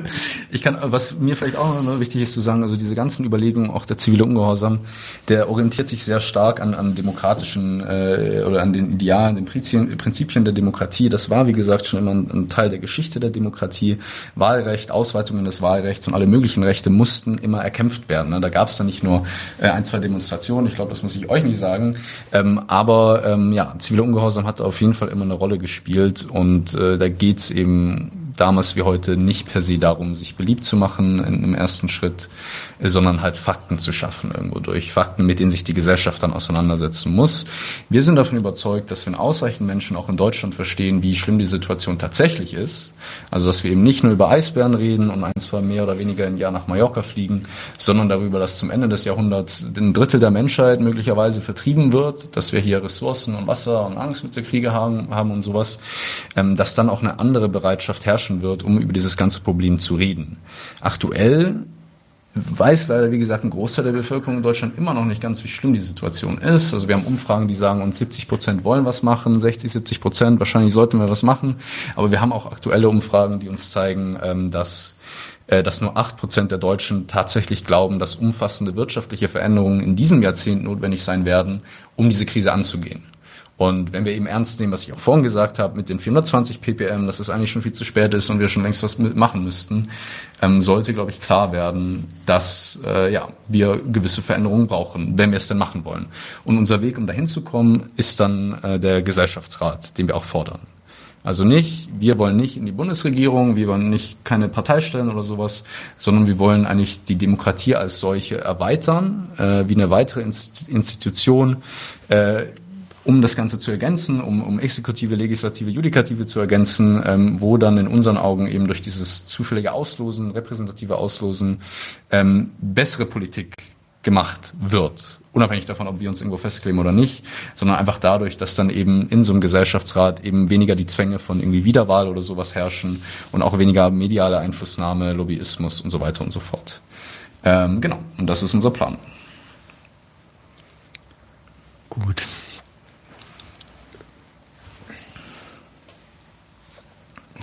Apropos Dürre. Äh, oh ja, ja, ja, kommt, kommt sofort, kommt sofort. Ich äh, mach mal einen Close-up auf dich, dann kann man sehen, kann man nicht sehen, wie ich zum Kühlschrank laufe, um mehr Bier zu holen. Äh, ähm, ich, ich, will mal an folgenden Punkt zurück. Ähm, ich glaube, worüber wir uns einfach noch nicht einig sind, das ist diese, das ist diese ähm, scharfe Vokabel, die ich gebraucht habe, mit der Unverträglichkeit. Ich will jetzt nicht in die Geschichte dieser Bürger- oder Demokratiebewegung äh, reingehen, die du, die du da zitiert hast. Und ähm, ja, das wird schon so sein. So manche Veränderungen hat es gegeben und äh, die waren alle nicht ohne irgendwelche Kämpfe oder was zu haben. Aber irgendwie zu dem, was dann verändert wurde oder wie verändert wurde, muss das schon zu dem passen, wie die Nation, in der diese Veränderung stattgefunden hat, beieinander ist. Meine, meine Behauptung lautet, es, das ist keine, ähm, das ganz elementar so wie das, wozu du immer wir sagst, also hier wir, die Gesellschaft, unsere Gesellschaft oder unsere Gesellschaften, wie die ökonomisch verfasst ist oder sind und was der, was der Charakter der, der politischen Gewalten ist, die über diese nationalen Kapitalismen regieren das ist in einer fundamentalen und prinzipiellen Weise im ernsten Sinne nicht verträglich mit Rücksicht, noch nicht mal, noch nicht mal mit Rücksicht äh, ähm, auf die Gesundheit der eigenen Leute. Da gibt's Rücks in, im, im, in einem netten Sinn da ist, äh, ähm, da gehört Naturzerstörung auch der der nationalen Natur und Naturgrundlagen und Lebensgrundlagen und äh, ein bisschen Ruin von Volksgesundheit zum Produzieren, zum Alltäglichen immer mit dazu. Und erst recht nicht ist das, wie diese Nation ja, rechnet, sagt man manchmal so, so harmlos, wie, ähm, wie die überhaupt ökonomisch verfasst ist, worin deren Reichtum besteht, wovon die überhaupt lebt, irgendwie vereinbar damit, dass man Rücksicht nimmt auf äh, darauf, wie die globalen Lebensgrundlagen äh, so bei wie es um die so steht. Ich habe das sehr nach der politischen Seite hin versucht auszudrücken, als ich über den deutschen Energieimperialismus gesprochen habe. Da habe ich auch dran gedacht, und jetzt nimm's nicht als, ein, äh, als einen, den größten anzunehmenden Fall von Whataboutism, sondern nimm's mal als ein, als ein Beispiel für das, worüber ich geredet habe. Als ich gesagt habe, diese Nation will sich mit, ihr, mit, mit der Energiewende zu einer neuen imperialistischen Freiheit emanzipieren, zu einer neuen Rücksichtslosigkeit gegenüber allen anderen Nationen, die ihr auch nur potenziell in die Quere kommen, emanzipieren. Du hast ein aktuelles Beispiel dafür. Das ist an Brutalität und an Bitterkeit nicht zu überbieten. Nimm mal den Fall Russland und Ukraine-Krieg, an dem sich die Bundesrepublik Deutschland als Ausstatter der einen Kriegspartei, nämlich der Ukraine, zumindest ausstattermäßig äh, ähm, beteiligt, den sie als Wirtschaftskrieg gegen Russland ähm, selber sehr aktiv führt. In dieser Auseinandersetzung hat die Nation ein paar Monate lang mit der Peinlichkeit zu kämpfen gehabt, dass sie nicht mit der vollen Rücksichtslosigkeit womöglich gegen Russland sich hat aufbauen können, weil sie noch in ziemlich elementarer Weise und umfänglicher Weise von russischen Energielieferungen abhängig war. Ich meine ich meine sowas. Ich meine, das ist ein Extremfall von mir aus, aber bitte ein Extremfall wovon? Davon, dass man die Politik dieses Landes die bereit ist, auch kriegerisch, also über Leichen gehend, sich auf der Welt durchzusetzen und nochmal, die dafür und im Hinblick darauf, auch im Hinblick darauf, sich diese zivile Waffe Energieautonomie verschaffen und sichern will, dass man die Führung dieser Nation, die zu sowas bereit ist, die ausdrücklich, guck dir diesen, erinnert dich an diesen Maßspruch. Und was Sie jetzt zu Russland gesagt haben, ist ja an Deutlichkeit noch viel, viel heftiger. Ich meine nicht, dass man die mit Erinnerungen daran, äh, wie schlimm es auf der Welt zugeht, zu, äh, ähm, ja, wie, wieso eigentlich zu irgendwas äh, ähm, bewegen kann. Und weißt du, was ich erstaunlich fand, ist, als du, du hast gesagt, wir treiben die Kosten in die Höhe, äh, ähm, uns, uns wegzuignorieren. Und dann hast du was so im Tonfall als, das können die sich irgendwann nicht mehr leisten, eigentlich das einen kleinen Teil des Arsenals aufgezählt, das die Politik hat, um sich Störer und erst recht, wenn sie wirklich anfangen zu stören, vom Halse zu schaffen. Ich, und ich will, ich will eigentlich mit, mit den Überlegungen will ich eigentlich äh, ähm, weg von der Frage, wie aussichtsvoll oder aussichtsreich ist, äh, ist dieser oder jener Kampf. Ich will drauf rumreiten. Man muss sich ähm, man muss sich klar werden darüber, womit man sich anlegt. Rein mit dem elementaren und von mir aus wirklich nicht, äh, nicht so verunglimpfenden oder irgendwie sowas äh, ähm, Anliegen, die Lebensgrundlagen auch global, die mögen mal ein bisschen erhalten bleiben oder vielleicht sogar wiederhergestellt werden. Man legt sich nicht einfach mit einer störrischen Politik an, sondern man legt sich an und wirklich, ich will mich darüber streiten oder will, will, will versuchen, den, die, die, die Aufmerksamkeit darauf zu lenken. Auf eine, auf eine Politik, die ist, die, die achtet eifersüchtig darauf, dass ihr keinen Störer ähm, dazwischen funkt. Und zwar wobei?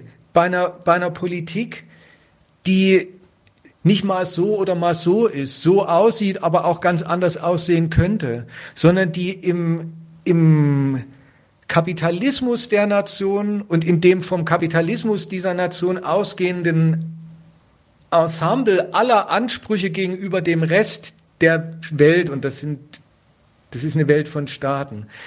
Ihr, ähm, ihr unbedingtes, ihr fundamentales Weiß warum hat. Ihr, ihr, ihr legt euch mit diesem Weiß warum an. Und das ist keine Frage äh, dessen, wie, ähm, wie skrupulös oder wie wenig skrupulös die Politik mit euch umspringt. Wobei, aber ich glaube, da machst du, ich weiß nicht, ob du dir da große Illusionen machst, die können auch noch ganz anders. Aber wie gesagt, ich, ich, mhm. darauf will ich eigentlich den, den, den Fokus mal lenken. Äh, ja, ich glaube, also ich, ich würde da gar nicht so sehr, äh, weiß ich nicht, so sehr widersprechen. Äh, vielleicht in dem, ne, in dem Kontext, dass wir schon wissen, dass das, was wir machen, halt äh, irgendwie eine ernste Angelegenheit ist und dass auch die Leute, die hier mitmachen und sich dazu entscheiden, ähm, da auch schon eine gewisse Entschlossenheit natürlich an den Tag legen. Und wir würden das nicht machen, wenn es irgendwie einfach um, um irgendwelche sekundären Themen gehen würde von mir aus, ähm, sondern gerade weil die Situation so dramatisch ist, ähm, sind wir dann auch bereit, so, so weit zu gehen. Ähm, und ich meine, das, das kann, ich meine, es ist verrückt genug, sich auf eine Straße zu setzen, wo man, wo man, weiß ich nicht, es kann ja jederzeit sein, dass irgendeiner drüber fährt, ähm, aber auch die, die Haftstrafen, die Hausdurchsuchungen, das Abhören, ähm, aber auch solche Dinge wie wenn wir, weiß ich nicht, wenn Privatjets besprüht werden oder irgendwelche anderen Ministerien besprüht werden oder sowas, da sagen uns die Leute immer, ja, geht doch mal das machen.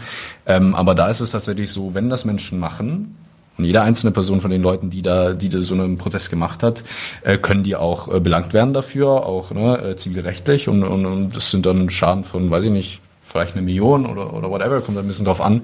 Äh, und da ist das Leben für diese Leute dann in dem Sinne auch erstmal ähm, fertig. Ne? Da lebst du den Rest deines Lebens äh, unter der Pfändungsgrenze. Ähm, das ist uns aber schon bewusst. Ne? Also da, da möchte ich einfach dagegen halten. Wir wissen schon, dass das, was wir machen, äh, kein Spaß ist, es ist kein Hobby, es ist keine Freizeitbeschäftigung, ähm, aber wir tun es halt dennoch aus dieser tiefen Überzeugung heraus, dass irgendjemand halt irgendwas machen muss und ähm, es ist auch eher ein Versuch, irgendwas anzustoßen.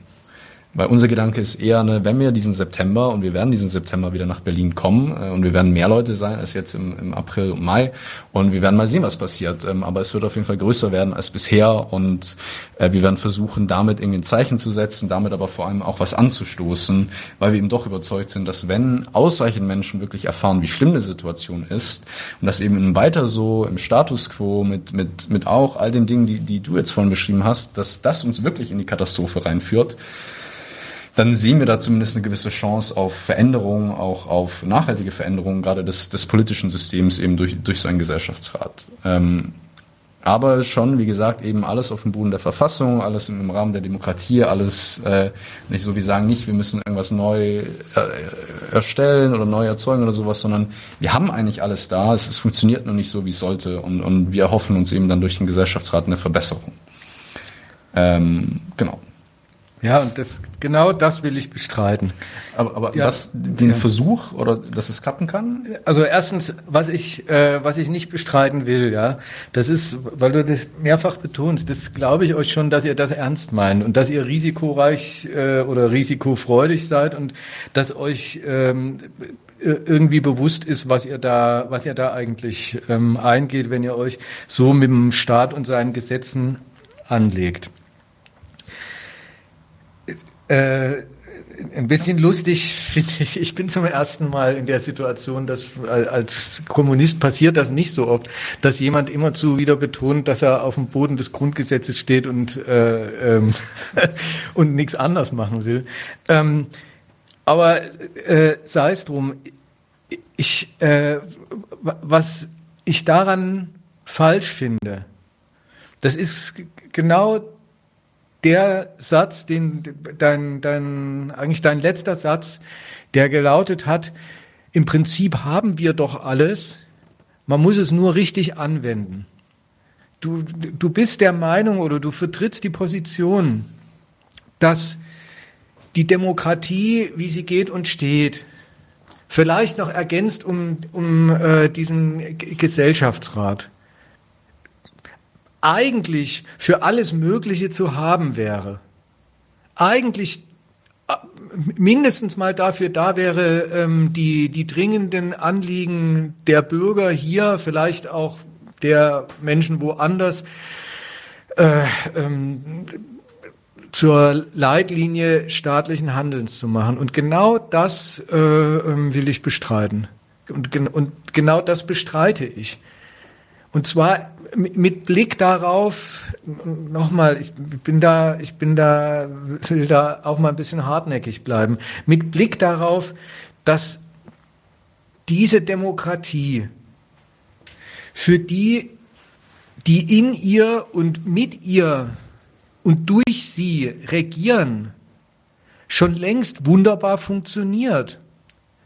Für die ist es nicht ein Mittel für alles Mögliche, sondern für die ist es ein Mittel ihres Handelns. Und das hat vollumfänglich und kompromisslos im Wohl des nationalen Kapitalstandorts die Agenda. Es ist keine Frage des, des mangelnden Einflusses auf die Politik sondern es ist eine, es ist ein, das ist eine Frage dessen, was ist der Zweck und warum ist das der Zweck oder sind das die Zwecke der Politik? Warum, warum äh, ähm, ist die ist die Partout besteht die Partout drauf, dass jedes Stück Klimaschutz sich kapitalistisch rechnen muss? Ist das eine Marotte? Kommt das vielleicht bloß daher, dass sie bestochen worden sind? Kommt das vielleicht bloß daher, dass sie äh, äh, ähm, Einflüsterer, so lobbymäßigen Einflüsterern ähm, zum Opfer gefallen sind und vergessen haben, stattdessen äh, die IPCC-Berichte zu lesen. Das will ich, das will ich ausschließen und bestreiten, diese Option. Das unter, wenn er jetzt bei dem Beispiel ist, dass die Politik sagt und darauf besteht, Energie, Klimawende, ja, es muss sich kapitalistisch lohnen. Das liegt daran, dass die Nation als Ganze, auch die Politik in ihrer Macht und Herrlichkeit, aber übrigens jeder Deutsche auch, jeder Normale, davon lebt, allen Ernstes davon lebt und abhängt, dass die Nation kapitalistisch erfolgreich ist und das heißt erstens immer zu wächst und das heißt zweitens sich für und in diesem Wachstum gegen andere Nationen durchsetzt. So und nur so existiert das, der, das gesellschaftliche materielle Leben im Kapitalismus. Und das kann man nicht und dem könnte man nachgehen oder dem wäre eigentlich nachzugehen, wie, wie genau äh, ähm, funktioniert das? Welche Abhängigkeiten bestehen da eigentlich? Von wem, für wen und so weiter? Das lässt sich nicht, das lässt sich weder wegerpressen, und du sagst ja, ihr wollt niemanden erpressen, das lässt sich nicht, das lässt sich auch nicht weginformieren. Und das lässt sich auch nicht wegberatschlagen mit einem, äh, mit einem Gesellschaftsrat. Tim, vielleicht kann ich, kann ich da direkt, ich glaube, das geht in die gleiche Richtung, weil ich meine, was, was. Reagieren, aber nee, aber nee, nee, du sollst auch gleich darauf reagieren, aber vielleicht kann ich da eine Frage unterbringen, die in dem, in dem Chat kam, ähm, die, glaube ich, auch so ein bisschen auf diesen Punkt hinausgeht. Der Usama macht ja jetzt gerade stark, dass ähm, die Zwecke, die sich der Staat so setzt und verfolgt, eben nicht diejenigen, die Zwecke sind, die, die ihr in euren Forderungen und auch in euren Aktionen scheinbar diesem Staat zu unterstellen äh, tut. Ja? Ähm, und da gibt's hier eine Frage, die ich, die ich dann auch in, vor dem Hintergrund interessant finde, die du vielleicht dann einfach auch mit einbauen kannst in deine Antwort. Ähm, die, äh, das ist von Klaus Schikora, der fragt, die herrschende Klima- und Energiepolitik bezeichnest du als Bruch von Verfassung und Gesetzen. Wie stehst du denn dann dazu, dass der aktuelle Stand von Zerstörung und Ausbeutung genau auf Basis der bestehenden Verfassung und Gesetze erreicht worden ist. Vielleicht eine andere Frage, ähm, die von Nightmare Reality kam, Standardfrage, die kennst du bestimmt. Wie kam es denn zu diesem menschgemachten Klimawandel, gegen den ihr so aktiv seid? Welche Gründe machst du dir denn dafür dann aus, wenn, äh, wenn, es, wenn ihr da diese Zwecke unterstellt, dem Staat, die, die er eigentlich mit euch zu teilen hat? Ja. Also, ich glaube, das Spannende ist ja eigentlich, ich denke mal, wo ein bisschen, wo man den Fokus legt, ne? So jetzt in der, in der Problemanalyse oder in der Frage, wie man das Ganze vielleicht äh, irgendwie, wie man zu einer Lösung kommt. Klar kann man das nicht völlig befreit voneinander machen, weil wenn man irgendwie das Problem nicht erkennt, kann man das Problem auch nicht lösen. Ähm, nichtsdestotrotz sind wir halt bei der letzten Generation doch sehr überzeugt davon äh, und beharren auch darauf, dass es eben durchaus im Rahmen der bestehenden Gesetze, der bestehenden Verfassungen, der bestehenden äh, des, ne, sagen wir mal, von des bestehenden Systems möglich sein sollte, bessere Politik zu machen in die Richtung oder zumindest eine Art Aufbruch zu wagen ähm, in Richtung von, von sozialerer Politik, gerechterer Politik, ähm, aber auch einfach einer Politik, die eben nicht unsere Lebensgrundlagen zerstört.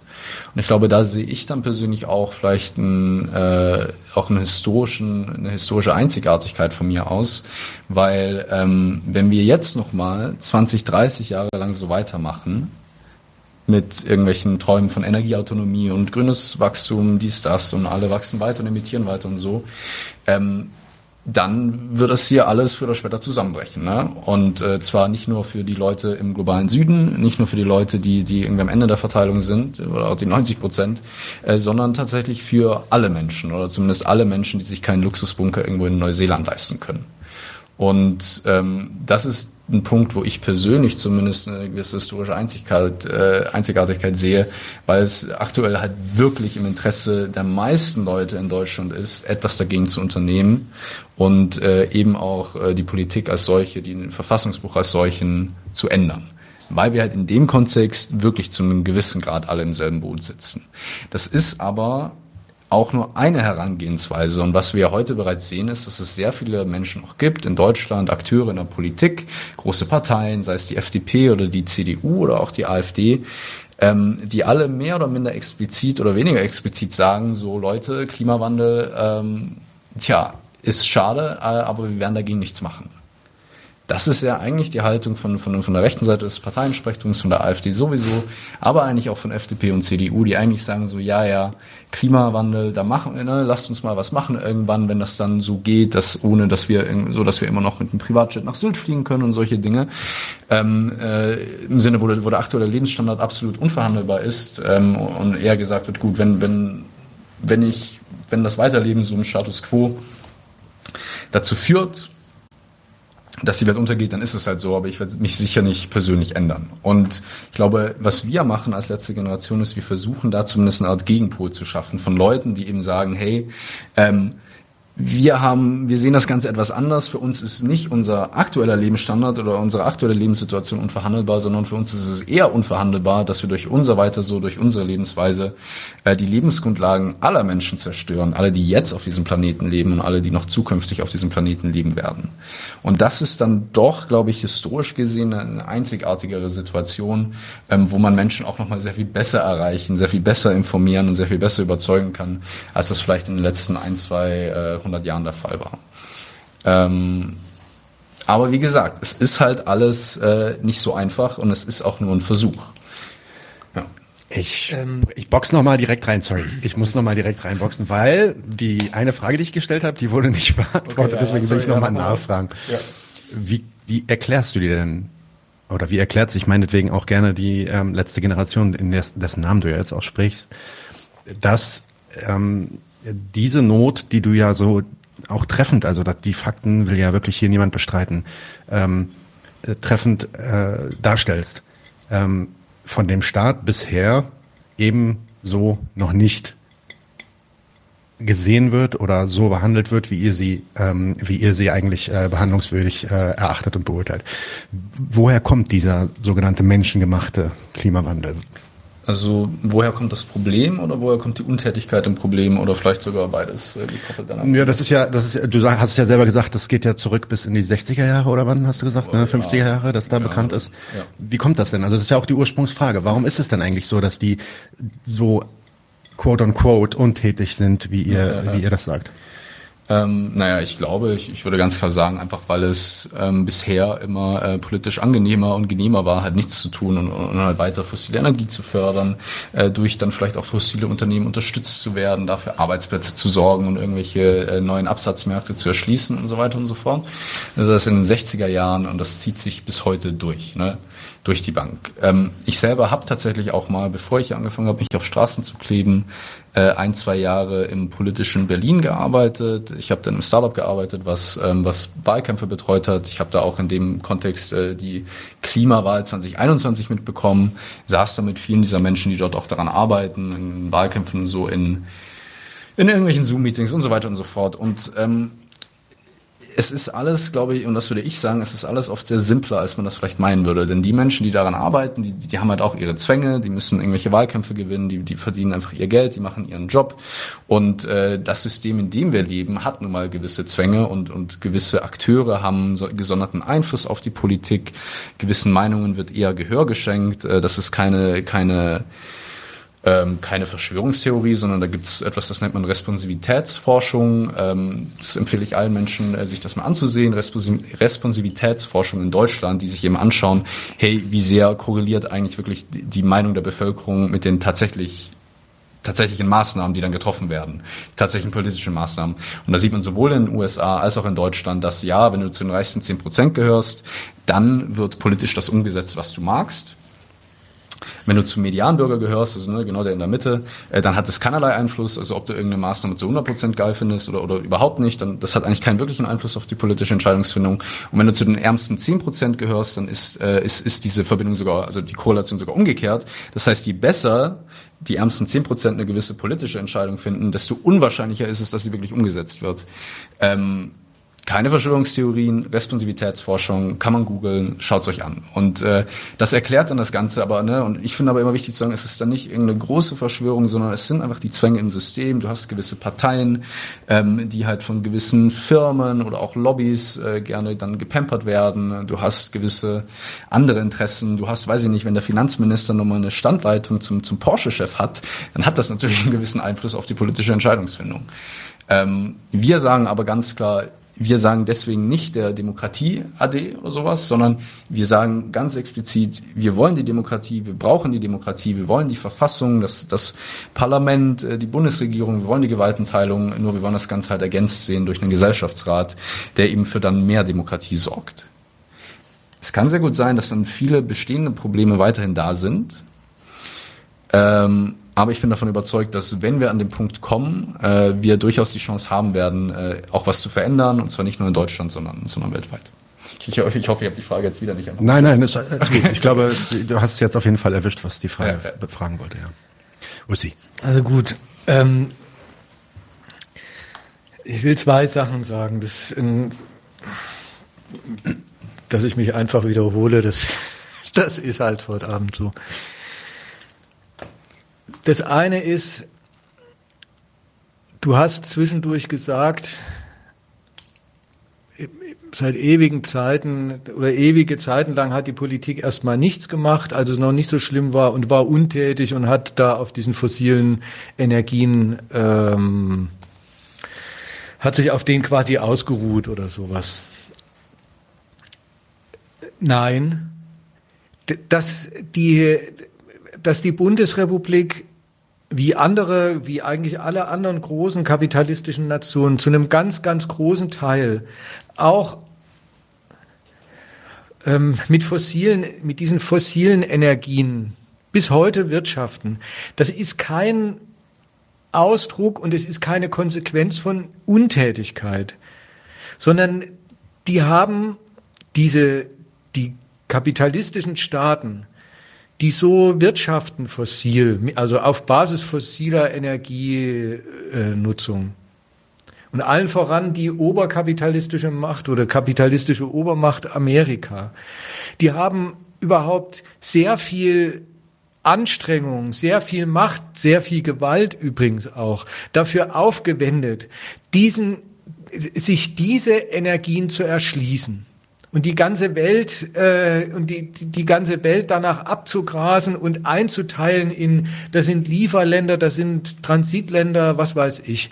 Das da da zu sagen, ach, äh, dass sie erstmal jahrzehntelang nichts gemacht haben, das untätig waren in Sachen äh, weg von fossilen Energien, das ist, das ist wirklich fahrlässig, sich also so darüber nachzudenken, weil das Gegenteil stattgefunden hat. Die waren nicht, die waren nicht untätig, sondern sie waren tätig. Und wenn du schon immer sagst, es ist doch seit den 70ern, Club of Rome und weiß der Geier was. Äh, und dann kam irgendwann die Klimaforschung dazu. Ähm, ist es ist bekannt, was die Auswirkungen sein könnten oder sein werden oder sind. Und die Politik lässt sich von ihrer von der Priorität fossiler Energien nicht abbringen, dann muss die dafür einen Grund haben. Worin besteht denn der eigentlich? Das ist was wirklich, das ist was anderes als die Vermutung, ähm, die, die, die hat einfach nicht auf die Klimaforschung gehört. Das ist das eine. Warte mal, lass mich noch das, das, was anderes sagen. Das ist ein anderer Punkt, der, ähm, der ist vielleicht heute Abend noch nicht so äh, ähm, oder nur nur sehr von mir eigentlich nur sehr so abstrakt ähm, erwähnt worden. Ähm,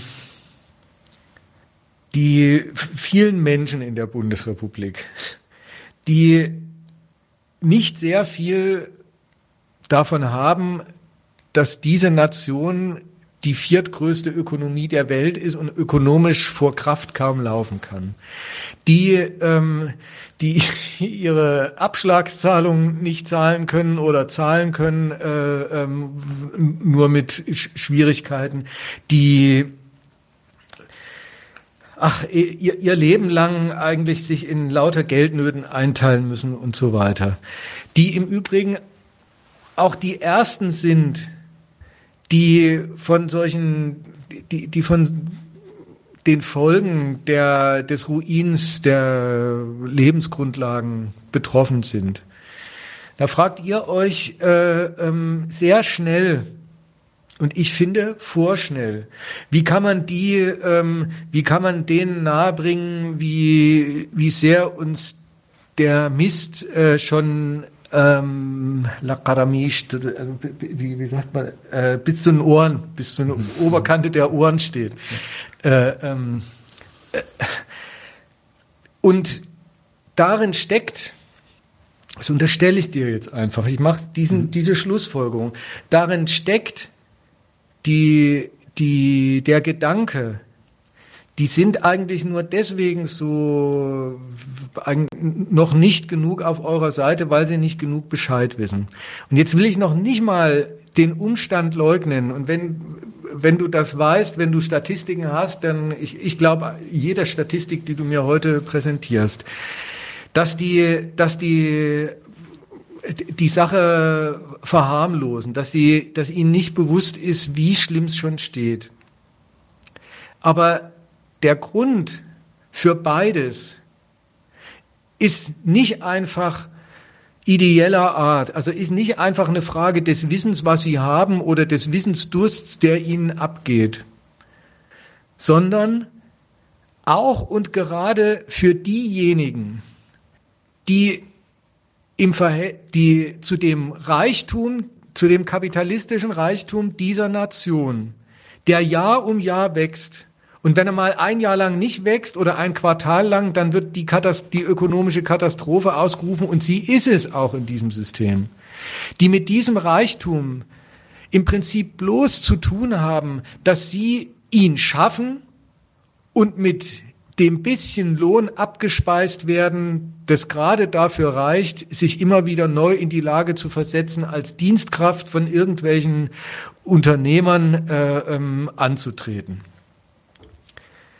Dass auch und gerade diejenigen allen Ernstes vom kapitalistischen Erfolg äh, darin, in ihrer Armut, in ihrer ganzen existenziellen Armut, aber eben auch armen Existenz davon abhängen, dass der Laden kapitalistisch läuft. Die, die Gegnerschaft, die ihr von denen kriegt, von Leuten, wo man eigentlich denkt, Mensch, was habt denn ihr davon? Ihr habt keinen Porsche und dieses Sylt und so weiter, das kennt ihr auch nur vom Autoaufkleber im Stau an der Autobahn, wenn irgend so ein Fuzzi vor euch steht. Ja, das mag sein. Nur die sind in ihrem Lebensunterhalt davon abhängig, dass sie irgendjemand in aller Regel irgendein kapitalistischer Unternehmer bezahlt. Das, das macht er nur. Das kann der nur und das will der auch nur. Wenn sich die Bezahlung zu einer Dienstkraft für ihn kapitalistisch lohnt, also wenn es das Mittel ist, seinen Unternehmensreichtum zu mehren, das wiederum ist, eine, ist nicht einfach äh, irgendwie zu haben, sondern jetzt kommt die Leier schon wieder. Das ist eine Frage der Konkurrenz, in der dieser Unternehmer wie jeder Unternehmer steht und als und, und zusammen mit allen anderen Klassenbrüdern der Nation im Verhältnis zum Rest, also gegen den Rest der Welt. Insofern ist eine, ein Umbau der, also unter den Bedingungen kapitalistischen Wirtschaftens ein Umbau der Wirtschaft rücksichtslos gegen die kapitalistischen Rechnungen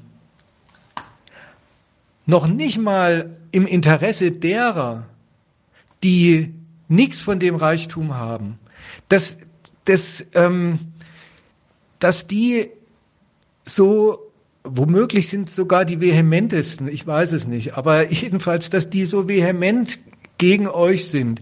Dass es inzwischen in dieser Republik als Schimpfwort äh, kursiert, ähm, wohlstandsverwahrloste Bürgerkinder, ja, über euch. Dieser, dieser, äh, ähm, wo man sich jedes einzelne Wort und jeden einzelnen Wortteil mal auf der Zunge zergehen lassen soll. Aber äh, bitteschön. Ähm, dass die so vehement sich von euch, die sich von euch gestört fühlen. Umgekehrt, dass ihr merkt, ihr könnt den Staat gar nicht stören. Sag mal, ihr könnt den Verkehrsminister gar nicht zu einer, zu einer, ähm, zu einer anderen Verkehrspolitik ermuntern. Wenn ihr nicht den Verkehr stört, in dem dann aber gar nicht der Verkehrsminister rumsteht, sondern ähm, Hinz und Kunz und Kreti und Pleti, also ihr, ihr, ihr müsst die in ihrem Alltag stören, wenn ihr auf den Staat auf den ihr es eigentlich abgesehen habt, irgendwie einwirken wollt. Daran könnt ihr und daran müsstet ihr eigentlich bemerken, wie sehr ihr es nicht einfach mit, mit einer Politik die ein bisschen mutlos und verdrossen ist, zu tun habt auf der einen Seite und auf der anderen Seite mit ein paar ähm, Reichmannssäcken, die sich ungebührlicherweise ähm, zu viel Einfluss auf die Politik herausnehmen und auf die zu viel Rücksicht genommen wird, sondern dass ihr es allen Ernstes mit einem ökonomischen System wenn du das mal nicht un ach, das kann ja jeder immer sagen, System und weiß der Geier System was. Change, not, cli not ähm, Climate Change oder das, was. Das sagt auch Fridays for Future. Also. ähm, dass ihr es mit einem System zu tun habt, also tatsächlich mit einer, mit einer Abhängigkeit aller noch der elementarsten Lebensinteressen davon, dass kapitalistisch alles funktioniert und was daran alles hängt, bis hin zum äh, bis hin zur Börse und ähm, zu sonst irgendwas.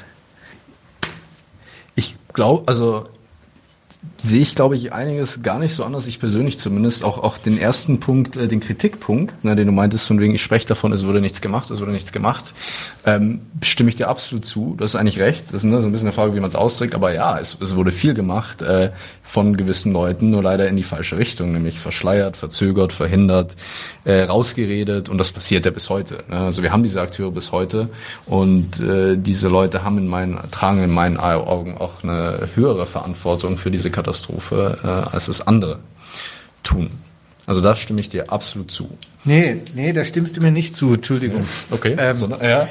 Ich, oder du, ähm, wenn du was verschleierst, dann verschleierst du doch etwas. Sag doch mal oder denk doch mal in die Richtung, wenn du schon meinst, die reden was schön, was reden sie eigentlich schön? Wenn du sagst, äh, ähm, sie verzögern, dann redest du ja doch wieder erstmal, das ist nun mal die Bedeutung dieses Wortes, sie verhindern den guten Zweck Klimaschutz. Aber warum eigentlich und wofür? Was ist denn ihr Zweck? Ja, weil, weil sie persönlich davon profitieren. Also, aber ganz persönlich, ne? nicht, nicht, würde ich dann sagen. Und äh, das gilt dann sowohl auf, auf individueller Ebene als auch wirklich im, im höchsten politischen Bereich, wenn es irgendwie darum geht, äh, gewisse Sachen umzusetzen oder dann eben nicht umzusetzen, ähm, wo wir dann eben wieder bei dieser, dieser politischen Kost Ne, wie kostspielig ist etwas? Ist es politisch opportun, jetzt aus der Atomenergie auszusteigen und stattdessen wieder in die Kohle einzusteigen? Oder ist es politisch opportun, die Solarbranche zu zerschlagen oder nicht? Ne, solche Sachen. Und, und da, da spielen ja aber immer so viele verschiedene Zwänge mit rein. Ähm, aber ja, ich glaube, das sind dann im Zweifelsfall werden da Entscheidungen getroffen, relativ skrupellos, äh, die aber prinzipiell halt aus Eigeninteresse befeuert sind oder zumindest Leute, die sich halt keine Gedanken darüber machen, äh, was das denn eigentlich für Konsequenzen hat, wenn wir hier noch 50 Jahre lang weiter, äh, keine Ahnung, ne, äh, so leben, wie wir es halt tun. Würdest du denn zustimmen, dass, also würdest du dieser letzten These von Osama denn zustimmen, dass es ein, ein systemisches Problem ist und man sich deswegen das System anzuschauen hat? Oder ist das eigentlich etwas, was du oder ihr also ich frage jetzt ganz offen, ja, das ist keine Provokation, sondern ähm, ist es was, was ihr eigentlich gar nicht so seht und nicht äh, und ablehnt?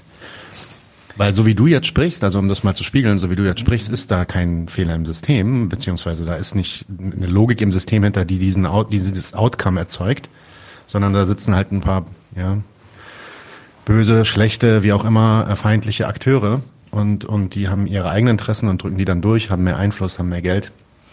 Und damit wäre es dann eigentlich auch erledigt. Und dann macht ja auch deine Logik Sinn, dass du sagst, na gut, wenn wir dann den den Einfluss von unten stärken, mehr Leute überzeugen, den, den Betrieb stören, die Kosten von unten quasi äh, erhöhen, dann wird es dann irgendwann für die auch sinnvoller und, und kostensparender fast. Mhm. Profitabler, könnte man sagen, sich auf euren Kurs einzuschränken.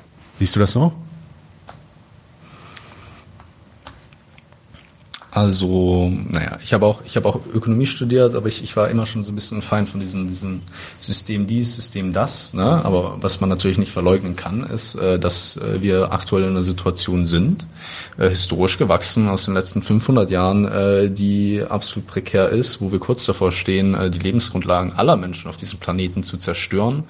Ähm, und wir sind aktuell immer noch äh, besten, auf dem besten Weg, äh, das weiterzumachen und werden auch weiterhin, äh, keine Ahnung, haben Menschen Verantwortungspositionen Positionen, ähm, die davon profitieren, von weiter so, die, die nichts daran ändern wollen oder, oder nicht wirklich die Bereitschaft haben, was zu tun. Ähm, und äh, ich würde auch sagen, diese Leute sind nicht zufällig in diesen Positionen, ähm, weil ne, die Welt ist halt nun mal so, wie sie ist und, und es kommt ja alles irgendwo her. Ähm, ob man dann jetzt aber sagen muss, ne, so das ist das System und wenn wir das System irgendwie wegkriegen, nachher wird alles besser. Das ist was, was ich persönlich nicht glaube, beziehungsweise ist es auch nicht die Herangehensweise von der letzten Generation, weil wir ganz explizit sagen, wir haben ein sehr praktisches Problem, nämlich zu viel CO2 in unserer Atmosphäre und wir sehen, dass die Politikerinnen dieser Welt, aber auch die Firmen dieser Welt ähm, offensichtlich nicht dazu bereit sind, etwas dagegen zu unternehmen. Deswegen ist es unsere Aufgabe, unsere Verantwortung, ähm, eigentlich alles zu tun, was wir friedfertig können, um etwas daran zu ändern, um Bewegung in die Sache reinzubringen. Wo wir dann in 100 Jahren landen oder auch nicht landen und wie wir das Ganze dann nennen oder nicht nennen, wenn wir hier einen Gesellschaftsrat haben oder auch nicht haben, ne, was auch immer, ist mir persönlich gar nicht so wichtig. Ne? Für uns ist einfach wichtig, wenn es so weitergeht wie bisher, dann äh, wird es nicht mehr lange so weitergehen. Ne? Es schafft sich alles selbst ab und äh, wir kommen in eine Situation, wo wir keine acht Milliarden Menschen auf diesem Planeten mehr ernähren können. Ähm, genau. Ich, ich kann sich wieder um die Frage rum, ich weiß es Ussi. Äh, ich, ähm, ich, noch, also ich, will, ich habe rein, hab reingehakt, genau. Bring doch mal deinen Punkt. Ähm, ich wollte zum Anfang von dem, was du gesagt hast, mal ganz ausdrücklich widersprechen. Nochmal. Mhm. ähm, wenn, sagen wir mal, ein Lindner mit seiner, der ja offensichtlich nicht nur Porsche fährt, sondern auch eine Standleitung zu Porsche hat. Diese hat diese Standleitung. Und wenn er über die telefoniert, dann mag es sogar sein, dass er sich neben seinem Ministergehalt noch irgendwie so ein anderes Lachsbrötchen dazu verdient. Das ist aber Peanuts und das ist vergleichsweise wirklich lächerlich gegenüber dem, und jetzt kommt das, was ich sagen will, dass er damit seiner nationalen Verantwortung als Finanzminister gerecht wird. Denn als national, als, als, als, als Finanzminister dieser Nation, der überhaupt das, was er ist, darin ist, dass er über einen riesigen Haushalt verfügt, über einen, über einen der größten Staatshaushalte der Welt, 400 oder ich weiß nicht wie viel äh, ähm, Milliarden Dollar schwer jedes Jahr noch abzüglich äh, gewisser äh, dreistelliger Sondervermögen. Der also als Finanzminister überhaupt die Rolle spielt, die versammelte Finanzmacht dieses Staats zu verwalten und zu pflegen. Für alles, was der sich vornimmt, von einer äh, neuen Kriegsbereitschaft, die man sich 100 Milliarden äh, Euro kosten lässt, über ähm, ein Gesundheitswesen, ein Sozialwesen und sonst was. Und dann eben auch so ein Wirtschaftsumbau. Der hat die Aufgabe, die Quellen dieser Finanzmacht zu pflegen. Und die Quellen dieser Finanzmacht, an der das, mit der er das Leben in dieser Republik praktisch regiert, die Quellen dieser Finanzmacht sind nicht irgendwo und irgendwas, sondern das sind die kapitalistischen Erfolge der Kapitalist, also die Konkurrenzerfolge der kapitalistischen Unternehmen dieser Republik. Und deswegen äh, ähm, handelt er nicht gegen seine übergeordnete Verantwortung, sondern er wird ihr gerecht, wenn er sich auch bei Porsche danach erkundigt, was dieses große, vorzeigemäßige und für den Standort und damit für den Reichtum der Nation und damit für die Finanzmacht des Staates total wichtige Unternehmen braucht, um erfolgreich gegen seinesgleichen zu konkurrieren.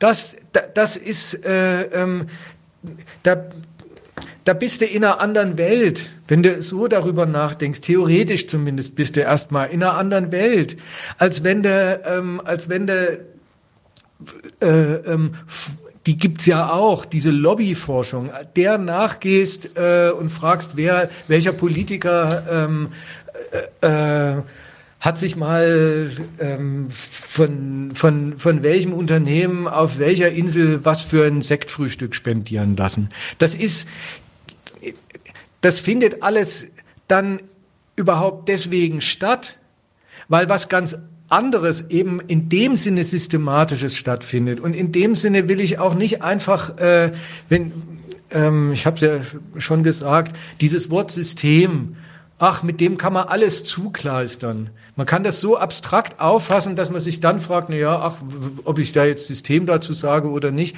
Ich wollte ich wollte das mit einem Inhalt gefüllt haben. Der Inhalt hieß, ich, ich wiederhole es jetzt nochmal und dann mhm. bin ich wieder still Diese Nation wirtschaftet kapitalistisch. Der Reichtum dieser Nation ist der von Unternehmen per Konkurrenz auf Basis, jetzt sage ich das einfach so frech, der Ausbeutung ihrer Arbeitskräfte angehäufte und immerzu zum Wachsen neu investierte Unternehmensreichtum. Von dem, für den spannen die Unternehmen das Volk ein. Nur von den Diensten an diesen Erfolgen kapitalistischer Unternehmen lebt dann auch das Volk in seiner Mehrheit der 80 Millionen oder 82 oder wie viel es sind. Und nur diese kapitalistischen Konkurrenzerfolge, das Wachstum kapitalistischer Gewinne stiftet die Einkommen, an denen der Staat sich dann per Steuern bedient, seinen Haushalt füllt. Und das verschafft ihm darüber hinaus nur das, aber das dann im deutschen Fall ganz gewaltig, verschafft ihm die Freiheit zu ähm, Verschuldungen ähm, gigantischen Ausmaßes, mit der er, ähm, mit der er seine ganzen riesigen äh, ähm, sehr weitgehenden und sehr gegensätzlichen, auf die ganze Welt und auf die Konkurrenz mit dem Rest der Welt gerichteten äh, ähm, staatlichen Programme ähm, finanziert. Und es ist überhaupt, man muss dran denken, wenn ihr oder wenn man sagt, ach, der Staat, der ist doch so reich, der könnte doch so viel. Warum macht er nicht einfach mal dies, mal das? Der könnte doch statt dem, dass er das macht, auch das andere machen. Nein, dessen, dessen, ich, ich will nicht dessen Macht und Freiheit bestreiten. Ich will nur sagen, diese Macht und die Freiheit, die er hat, ökonomisch, die hat einen Inhalt und einen, deswegen ist sie einem, ist sie dem Zweck einen Inhalt und eine Grundlage und eine Quelle. Und deswegen ist die Freiheit ihrem, so rum, der Pflege dieser Quelle gewidmet und, wenn man so will, verpflichtet. Und das ist die eigene, die einzige Verpflichtung, wenn man so reden will, die, und die einzige Verantwortung, die ein, die ein kapitalistischer ein, ein, ein bürgerlicher Staat, also der, der Standortverwalter eines kapitalistischen Standorts hat. Basta. Ich, also ich sehe, was du meinst. Ich, ich glaube und befürchte, das wäre wahrscheinlich genauso, wie, wie Christian Lindner höchstpersönlich argumentieren würde. Ähm, ne, so im Sinne von die, so die Profitmaximierung und, und, die Devise zur, zur Gewinnmaximierung, dass das so das Nonplusultra ist. Ähm, wo ich aber widersprechen würde, ist halt, das ist die Profitmaximierung, das steht nicht in der Verfassung, also nicht im Grundgesetz. Da steht nicht drin, der Staat oder, oder Christian Lindner muss immer dafür sorgen, dass Porsche immer mehr Geld verdient und so weiter und so fort, sondern da steht äh, eher sowas drin wie, ne, die Würde des Menschen ist unantastbar und die, die Lebensgrundlagen müssen erhalten werden, was, was tatsächlich im Artikel 20a des Grundgesetzes steht. Wenn sich jetzt Christian Lindner also in eine Talkshow setzt oder irgendein Interview gibt in öffentlich-rechtlichen, wo er dann behauptet, ohne rot zu werden, werden, ähm, der Bau neuer Autobahnen ist gut fürs Klima. Er nennt das dann einfach Klimaautobahn. Und das macht Christian Lindner. Er setzt, stellt sich dahin, unwidersprochen. Ich weiß nicht, die Leute, die ihn da interviewen, scheint das nicht zu interessieren, dass es nicht der Fall ist. Ähm, und er macht das dann, um äh, den Profit seiner, weiß ich nicht, irgendwelche Autobahnunternehmen oder Autobauer in Deutschland zu, zu maximieren, dann ist das nicht das, was ihm, weiß ich nicht, von der Verfassung vorgegeben ist, weil das sorgt das dann vielleicht dafür, dass wir hier noch 10, 20, 30 Jahre schöne Gewinne von irgendwelchen Konzernen haben, aber in spätestens 50 Jahren führt das dafür, dass uns hier, uns hier die Lebensgrundlagen auseinanderbrechen mit katastrophalen Folgen, auch für die Menschen hier in Deutschland und auch für die Leute, die gerade noch von, von den bestehenden Verhältnissen vielleicht profitieren, die vielleicht nicht zu den Ärmeren, der ärmeren Hälfte der Bevölkerung gehört oder gar zu den reichsten 10 Prozent selbst in Deutschland. Ähm, auch für diese Leute ist das dann, ähm, wird das dann katastrophal werden. Deswegen würde ich insofern widersprechen, dass es, also es ist schon, es wäre eigentlich auch was anders ausgelegt. Und ich glaube, da ist wahrscheinlich der Grunddissens auch. Ich, ich würde schon sagen, ne, Demokratie, Gewaltenteilung, die Verfassung als solche, das Grundgesetz in Deutschland ist ähm, in meinen Augen auf jeden Fall eine positive Errungenschaft, etwas, was erhalten bleiben sollte und auch etwas, was uns eigentlich die Möglichkeit gibt, Probleme zu lösen und eine bessere Politik zu machen. Ähm, und äh, gerade ist es aber nicht der Fall. Und, und da würde ich dir zustimmen. Denn gerade ist es nicht so. Und wir müssen uns die Frage stellen, wie kommen wir vielleicht in eine Situation, in der wir das ändern können, wo wir natürlich sagen, unser Mittel der Wahl ist dieser zivile Ungehorsam, sind die Straßenblockaden. Und wenn wir jetzt mal zurückblicken, auch ins letzte Jahr, wir sind damit bisher gar nicht so unerfolgreich. Ne? Also das Ganze hat vor über einem Jahr mit vielleicht 30 Menschen angefangen, die sich mal irgendwo festgeklebt haben. Mittlerweile blockieren wir zeitgleich über 30 Kreuzungen. Und, und das ist ähm, auch ein gewisser Aufwand, der natürlich damit reingeht. Und wir machen auch noch tausende andere Dinge. Aber Sag mal, vielleicht auch noch eine Frage aus dem Chat, die ja dann auch an dich gehen würde. Ähm, weil das gerade, weil das Beispiel gerade fiel. Handelt denn der Lindner im Sinne des Kapitals, wenn er Schuldenbremse, Verfall der Infrastruktur, Zinserhöhung der EZB in der Rezession fordert? Weil das sind ja dann selbst auch ähm, sehr prominente Wirtschaftsvertreter, Wirtschaftsweisen dann durchaus anders und die sind ja sehr bekannt dafür, eigentlich auch kapitalistisch unterwegs zu sein. Ähm. Ach, das sollen die äh, unter sich ausmachen. Nein, es, ähm, das, du willst was sagen? Ich will, ich will noch fragen, wie kommen wir denn hier raus? Ne? Also es ist das eine, wir können stundenlang darüber reden, was, wie die Situation ist und was das eigentliche Problem ist und wie man es beschreiben sollte, aber du bist wie, lustig. ja, ja. Äh, ich, ich, will, ich will noch, ich okay, will noch kurz, ja, äh, ich will mal zu diesem Lindner noch was ja, sagen. Ja, also erstens, äh, jetzt sage ich wieder so ein, sage ich wieder so ein, so ein Lehrsatz. Äh, ähm, am besten ins Mikro, Ossi. Ja, am besten wieder, ins Mikro. Das ist verrückt. Der, der, die, der, der Charakter dieser Quelle der, der, der Finanzmacht des deutschen Staates, in, in Euro ähm, materialisierten Finanzmacht dieses Staates, der bringt's mit sich, dass die dass die Pflege, das sich kümmern um, um diese Quelle, dass das äh, immer zu neu zum Sprudeln bringt, dieser Quelle, ähm, selber eine total gegensätzliche und widersprüchliche Angelegenheit ist, weil wegen dem, was ich jetzt schon, deswegen, was ich jetzt schon ein paar Mal äh, ähm, gesagt habe, ähm, die ähm, die gibt's nicht einfach so, sondern äh, ähm, das sind die, die Finanzmacht beruht auf den Unternehmensgewinnen, die ihrerseits in Konkurrenz der Unternehmen gegeneinander in Deutschland und weltweit äh, ähm, erworben werden. Und da ist es zum Beispiel so, dass man, äh, dass, äh, dass sich einem einem Standortpfleger äh, die Frage stellt: Soll er ähm, soll er lieber diese oder jene Branche fördern, diese oder jene Branche äh, ähm, hops gehen lassen? Was weiß ich, diese, diese Geschichten, von denen du vorhin geredet hast, mit dem, äh, mit diesen Knicks und Dellen und so weiter. Ja, das sind lauter widersprüchliche Kalkulationen einer nationalen Standortpolitik, die zum Beispiel in der Energiefrage sich äh, äh, da mit dem Widerspruch zu tun hat, die Einerseits soll die Energie und die Bereitstellung der Energietechnologien billig sein für die, die sie benutzen, weil wenn die Energie in jedes Produkt eingeht, ist eine billige Energie ein entscheidender Standortvorteil, den die nationale Ökonomie gegenüber anderen nationalen Standorten hat. Zugleich sollen diejenigen, die diese Energien und Energietechnologien bereitstellen, ein die sollen ihrerseits darin einen möglichst reichlich sprudelnden Quell ihrer Gewinne haben.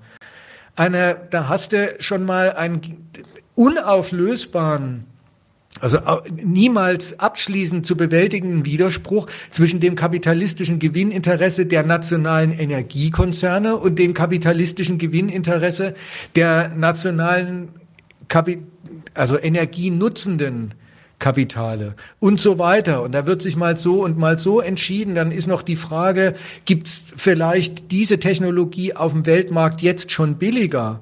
Ja, dann ist es, dann ist es eine Option zu sagen, okay, man, äh, man gibt die nationale Solar Solarpanelbranche äh, dran. Wenn man es in China billiger haben kann, das verbilligt die Energie hier. Aber man gibt eben auch eine Branche dran und so weiter. Da haben sie viel zu tun, viel zu streiten und ähm, aber irgendwie finden sie eine Lösung, wenn äh, und im Zweifelsfalle ist es dann doch, dass mal der, der den dickeren Umschlag rüberschiebt. Aber das, das, ähm, das sind, das sind Gegensätze, Unentscheidbarkeiten von mir aus, also Gegensätze, äh, prinzipielle Widersprüche, die kommen aus dem kapitalistischen Charakter der Ökonomie, die der Staat um seinetwillen und in seiner, in Wahrnehmung seiner nationalen Verantwortung betreibt. Das ist, ähm, ja, das mal, äh, das mal dazu. Und, äh, und, und warte noch ganz, mhm. äh, ähm, oder nee, sag erst mal. Nee, ich wollte eigentlich einfach meine, meine Frage nochmal wiederholen, ne? So, weil was, was folgt halt daraus oder für dich, für euch? Weiß ja nicht. Also ich, ich glaube, ich habe meinen, ich habe unseren Standpunkt ziemlich äh, klar dargelegt, so was, was unserer Meinung nach das Problem ist und, und wie man versuchen könnte, zumindest äh, irgendwie äh, aus dieser Krise einigermaßen, äh, sagen wir mal, rauszukommen. Ähm, da wäre dann wahrscheinlich an der Punkt, an dem Punkt die Frage nach der Alternative, obwohl ich das immer sehr ungern nur mache, weil ähm, das immer auch ein Mittel ist, um, weiß ich nicht, Kritik äh, auszublenden, was auch immer. Ich stelle die Frage an der Stelle aber dennoch, ähm, mhm. weil ich nicht, also weil wir von der letzten Generation auch nicht sagen, hey, das, was wir machen, ist so ne, die eierlegende Wollmilchsau, es ist perfekt und es wird auf jeden Fall funktionieren, sondern es ist für uns, glaube ich, eher ähm, ähm, die beste aller schrecklichen Optionen oder die beste aller aller unwahrscheinlichen Lösungen. Ne? So. Okay. Äh, mal noch einen Schritt zurück. Ja, ja weil du, ähm, was nicht persönlich gemeint war und ich dir auch nicht persönlich übel nehme, mich mit äh, Christian Lindner in einen Topf geworfen hast. äh, ähm, ist mir auch noch nicht passiert, aber irgendwann ist ja immer das erste Mal. Und das tut auf jeden Fall beim ersten Mal weh. Schau, es ist ein, es ist ein fundamentaler Unterschied. Ob du mit der Unzufriedenheit, die du hast, oder ob ich mit der Unzufriedenheit, die ich habe, auf die Suche danach gehe, wo der Grund dafür liegt, dass es so ist, wie ich es nicht gut finde. Und dann äh, ergibt das Studium der Dinge, dass das kein Zufall ist, sondern dass das am System der Kapital, am eingerichteten und mit staatlicher Gewalt aufrechterhaltenen System kapitalistischer Interessen liegt, in, in, in das jeder mit, mit seinem Interesse, mit seinem Bedarf, und wie gesagt, von, bei vielen geht er nicht auf, bei, es, es, es fällt immer zu Unzufriedenheit an, bei mir eben auch. Ob ich, ob ich den Grund darin ausmache und, und sage, allen Ernstes, solange man mit seinem Interesse, welchem auch immer, nach einem, nach einem auskömmlichen Leben, fasse ich mal so zusammen, äh, im Kapitalismus beheimatet ist, hängt man ab vom Erfolg, vom nationalen Konkurrenzerfolg in Sachen kapitalistischen Wachstums und in Sachen staatlicher Durchsetzung der national profitablen und national nützlichen äh, Konkurrenzbedingungen gegen den Rest der Staatenwelt. Zwei Interessensphären, also zwei, zwei, zwei Arten von Interessen. Das ökonomische der Kapitalisten und dann, auf das sich das staatliche Interesse setzt, das denen die Bedingungen setzt und die fördern will, weil er als Staat davon lebt, er als Staat selber davon lebt und darauf seine Macht gründet. Und in dem Sinne hängt man und verweist ein jede Unzufriedenheit darauf, wie sehr man eben von, an, an dem Erfolg von Interessen hängt, die einem zugleich nicht nur nichts nützen, sondern dafür sorgen, dass einem die Gründe für die Unzufriedenheit nie ausgehen. Da, so, so aufs System zu kommen und so zu sagen, auf diese Weise zu sagen, das ist, ein, das ist nicht einfach äh, irgendwie mal eben politisch zu ändern. Das ist was ganz anderes, als wenn ein Finanzminister, um jetzt dein Beispiel aufzugreifen, sich in eine Talkshow hinsetzt und auf dieselben schädlichen Abhängigkeiten verweist, aber nicht um sie zu kritisieren, sondern um, um, um zu sagen, dann darf man gegen die nicht handeln. Der verweist, ja, von mir aus, äh, das ist ja keine große Erkenntnis, jedenfalls äh, dieser Clipschüler ist gerade noch äh, zu der fähig, dass das alles am Erfolg am Konkurrenzerfolg deutscher Unternehmer hängt, das haut er einem permanent um die Ohren. Um alle, die nichts von diesem Erfolg haben, aber gleichwohl an ihm hängen und von ihm abhängen, darauf zu verpflichten, dass sie dann dafür sein müssen, erstens, dass die Unternehmen Erfolg haben und zweitens, dass der Staat alles in seiner Macht Stehende tut, um denen zu ihren Konkurrenzerfolgen zu verhelfen, weil das gehört zur normal, zur Abhängigkeit des normalen Menschen von, von dem, vom Konkurrenzerfolg des deutschen Kapitals nämlich auch noch, dass man, dass man irgendwas dafür tun jedenfalls nicht kann, dass einem, dass man in dieser Abhängigkeit irgendwie besteht. Da ist man, da, da verweist einen die Abhängigkeit vom kapitalistischen Konkurrenzerfolg auf die Abhängigkeit vom Erfolg der deutschen Staatsmacht bei der Durchsetzung passender Konkurrenzbedingungen.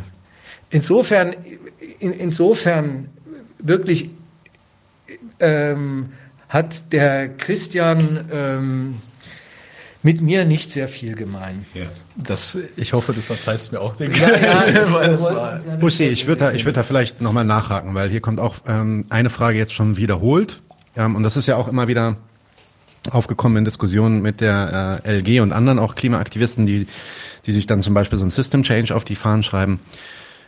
Deine Kritik, die du vorstellst, Ussi, äh, ein, eine, eine der vielen Schlussfolgerungen, die man daraus zieht, ist, dass das natürlich einen viel fundamentaleren ähm, äh, Ansatz an ja ein, ein, ein, ein ins Ziel nehmen eigentlich des Systems, wie wir gesagt haben, also des Kapitalismus vielleicht, des Staates, der gesamten Gesellschaftsordnung und so weiter äh, zur Folge hat, wenn man da wirklich ähm, was dran erinnern will. Jetzt kommt die Frage, das ist auch eine, eigentlich eine Frage nach der Alternative, aber die hat ein bisschen mehr Inhalt als nur die Frage nach der Alternative. Ähm, nun ist es ja so, dass es fünf vor zwölf ist, wie Tim sagt.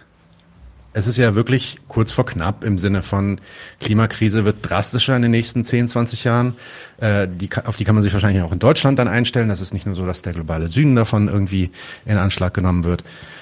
Ist denn das, was aus deiner Kritik folgt, ähm, etwas, was man in irgendeiner Form zeitig, sage ich mal, hinbekommt.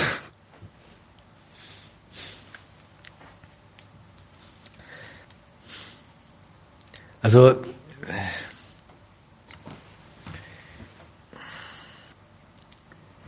ich will da mal noch, auch noch mal nach eins zurückgehen. Ja, es ist jetzt ein paar Mal heute gefallen, dass ähm, weil es so spät ist, ähm, muss man die Sache mit, dem, mit der Analyse des Ist-Zustands auch mal irgendwie äh, gut sein lassen und sich auf die Mittel besinnen, die es gibt. Und die letzte Generation ist sehr entschieden der Auffassung, dass die Demokratie, die es gibt, Recht, Gesetz, Verfassung und so weiter und so fort ähm, eigentlich das Nötige hergeben. Da, ähm, auch da will ich äh, eine, eher eine eher schlechte Nachricht äh, dem mal entgegensetzen. Und zwar einfach mit Verweis wieder ich mach's mir leicht, drauf, wie mit euch umgesprungen wird. Du sagst, eigentlich, äh, ähm, eigentlich sind doch alle Instrumentarien vorhanden für eine Veränderung und Verbesserung und für das Erwirken davon und sagst zugleich, und es ist ja nun mal so, dass ihr sogar schon für das Anliegen, eurem Protest mal ein bisschen Gehör zu verschaffen, gegen Recht und Gesetz verstoßen müsst. Ihr mit euren Rechtsbrüchen, die ich euch nicht vorhalte, gebt ihr praktisch zu Protokoll, dass Recht und Gesetz jedenfalls euer Mittel nicht sind.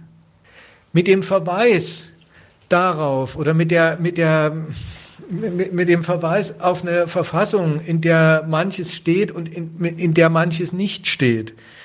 Ich weiß nicht, ob das, ob diese eine Anfrage von dem Klaus Schikora vorhin so gemeint war. Ähm, gebt ihr wiederum eigentlich nur zu Protokoll, dass was immer in der Verfassung stehen mag, für das, was ihr wollt oder was ihr euch, was ihr, was ihr glaubt, was eigentlich aus der Verfassung zu folgen habe, dass das keine Rolle spielt. Ihr, ähm, ihr kriegt mit, dass es ein, dass es ein, ähm, es hat ein höchstrichterliches Urteil gegeben neulich da, dieses Klimaurteil. Da haben die, haben die Richter den Klägern ausdrücklich unter die Nase gerieben, dass die sich auf den 20a für ihre Forderungen an eine andere ihre Forderungen in Bezug auf eine andere Klimapolitik nicht berufen können. Das, das, das war der Richterspruch. Aus dem 20a folgt nicht, dass die, ähm, dass die Bundesregierung andere Klimapolitik machen muss, nämlich sich anders, äh, ähm, sich anders verpflichten muss auf irgendwelche ähm, Reduktionsziele. Das ist, oder? Soweit erstmal, ja. Weil, weil ich finde, das ist ein enorm wichtiger Punkt, ne? so ein bisschen die Frage, aber ich zustimme, ist klar. Also im, jetzigen, im, im jetzigen Ist-Zustand, so wie es gerade läuft, ähm, äh, reicht offensichtlich die Klimapolitik nicht aus. Die Bundesregierung hält sich nicht an die Verfassung. Äh, die, die, die Gerichte sorgen nicht dafür, dass das sich an die Verfassung gehalten wird äh, und so weiter und so fort. Der Kanzler verstößt und die Ministerien verstoßen gegen die eigenen Gesetze, das Klimaschutzgesetz, die völkerrechtlichen Verträge und so. Ähm, das auf jeden Fall. Ähm, wir sagen aber natürlich ganz dezidiert, wir schöpfen oder versuchen, die Möglichkeiten, die uns diese Demokratie gibt, auszuschöpfen, um eben daran etwas zu verändern. Ne? Und das ist dann für uns dieser zivile Ungehorsam, der äh, sehr bewusst auch eine Art rechtlicher Graubereich ist, wo es ganz offensichtlich Streitereien gibt, wo es ganz offensichtlich Richterinnen und Richter gibt, die sagen, äh, nee, das ist Schwachsinn, so rechtfertigender Notstand, irgendwie Paragraph 34 oder auch, ähm, äh, oder auch, ihr könnt euch nicht aufs Grundgesetz berufen und solche Dinge. Das gibt's natürlich, diese Richtersprüche. Ähm, aber was wir auch immer mehr erleben, ist tatsächlich Richterinnen und Richter und auch Beschlüsse, die eigentlich sagen, hey, die haben da eigentlich gar nicht so Unrecht. Ne? Also wenn wir die Verfassung ernst nehmen, wenn wir unsere eigenen Gesetze ernst nehmen, wenn wir ernst nehmen, dass wir unsere eigene Bevölkerung halt nicht in 50 Jahren, keine Ahnung, äh, ne, dass es das dann gewesen ist, dann haben diese Leute eigentlich recht. Und, und wenn dann Protest und wenn ziviler Ungehorsam und wenn, wenn irgendwie die Störung des Systems irgendwann gerechtfertigt sein sollte in der Demokratie, dann ja wahrscheinlich gerade zu der Stunde, in der sie kurz davor steht, äh, abgeschafft zu werden. Und zwar nicht von uns, äh, sondern von den Faschisten und all den anderen Sachen, die kommen werden, wenn es eben so weitergeht wie bisher. Ähm, das heißt, wir sehen uns wirklich in einem Mit der Demokratie. Ne? Wir machen das Ganze mit der Demokratie, aber auch eigentlich zum Schutze der Demokratie. Ähm, aber du hast natürlich recht, aktuell sieht es nicht so super aus. In Berlin, hier wurden äh, jetzt diese letzte Woche wurden Sondertribunale für uns eingerichtet. Also die nennen das nicht so natürlich, aber da wurden dann fünf, sechs äh, Richterinnen und Richter äh, Hand, also ausgewählt, äh, die dann von jetzt an alle Verfahren aburteilen sollen über die letzte Generation da denkt man ja schon irgendwann mal, wenn man das so hört über ein anderes Land, ne, da ist okay, da, da scheint irgendwas schief zu laufen. Aber das, das provozieren wir ja genau. Also wir machen das genau, um eben aufzuzeigen, von mir aus wie undemokratisch oder wie wenig die Situation im Griff ist, in der vielleicht naiven Hoffnung, dass dann andere Menschen in Deutschland sagen werden, okay, verdammt nochmal, noch mal, so kann es nicht weitergehen. Diese Leute haben recht, ich möchte auch eine Zukunft haben und deswegen klebe ich mich jetzt dazu. Das ist so die ganze, die ganze Magie dahinter. Ne? So wie wir, wir stören, wir kassieren dafür Repression und äh, die hoffentlich aufgeweckten, aufgeklärten äh, Menschen in Deutschland sagen, hey, das äh, eigentlich haben die recht, eigentlich kannst du nicht weitergehen und jetzt ist die Zeit gekommen, um was dagegen zu machen. Nicht ja, aber was denn? Jahren. Genau. Verstehst ja. du, das ist, das, das, ja. ist, äh, ähm, das ist der Punkt. Also erstens, ihr kriegt, ihr, ihr wollt die Demokratie schützen und erfahrt jeden Tag, dass die Demokratie erstmal sehr viel damit, was hat sehr viel damit zu tun hat, dass sie beflissen sich vor euch schützt. Gibt euch das, gibt euch das gar nicht zu denken. Und das, und dafür ähm, sind offenbar äh, ganz ohne 33 und Ermächtigungsgesetz alle äh, rechtsstaatlichen und demokratischen Mittel und Hebel äh, vorhanden. Also so viel mal zum wirklich nochmal dazu, wie sehr die Demokratie vorführt, für wen und wofür sie da ist und wo und vor allem für wen und wofür schon mal gar nicht.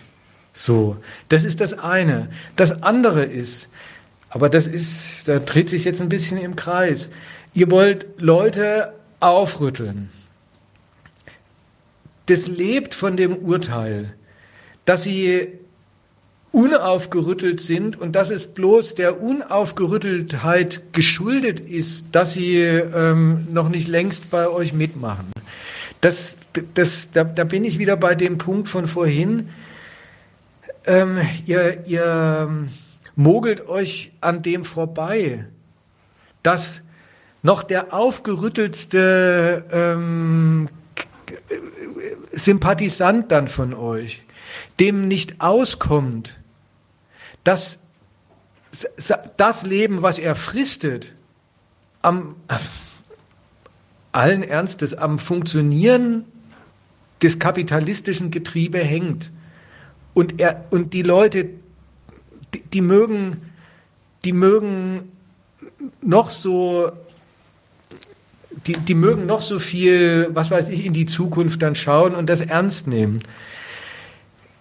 Solange die praktische Abhängigkeit des Lebens der Leute von dem, dass der Kapitalismus nach seinen, nach seinen Maßregeln und nach seinen sehr unerbittlichen und vom Staat unerbittlich durchgesetzten Notwendigkeiten funktioniert, äh, nützt das gar nichts. Das, das jedenfalls die Einsicht, ähm, äh, Anders wäre schön.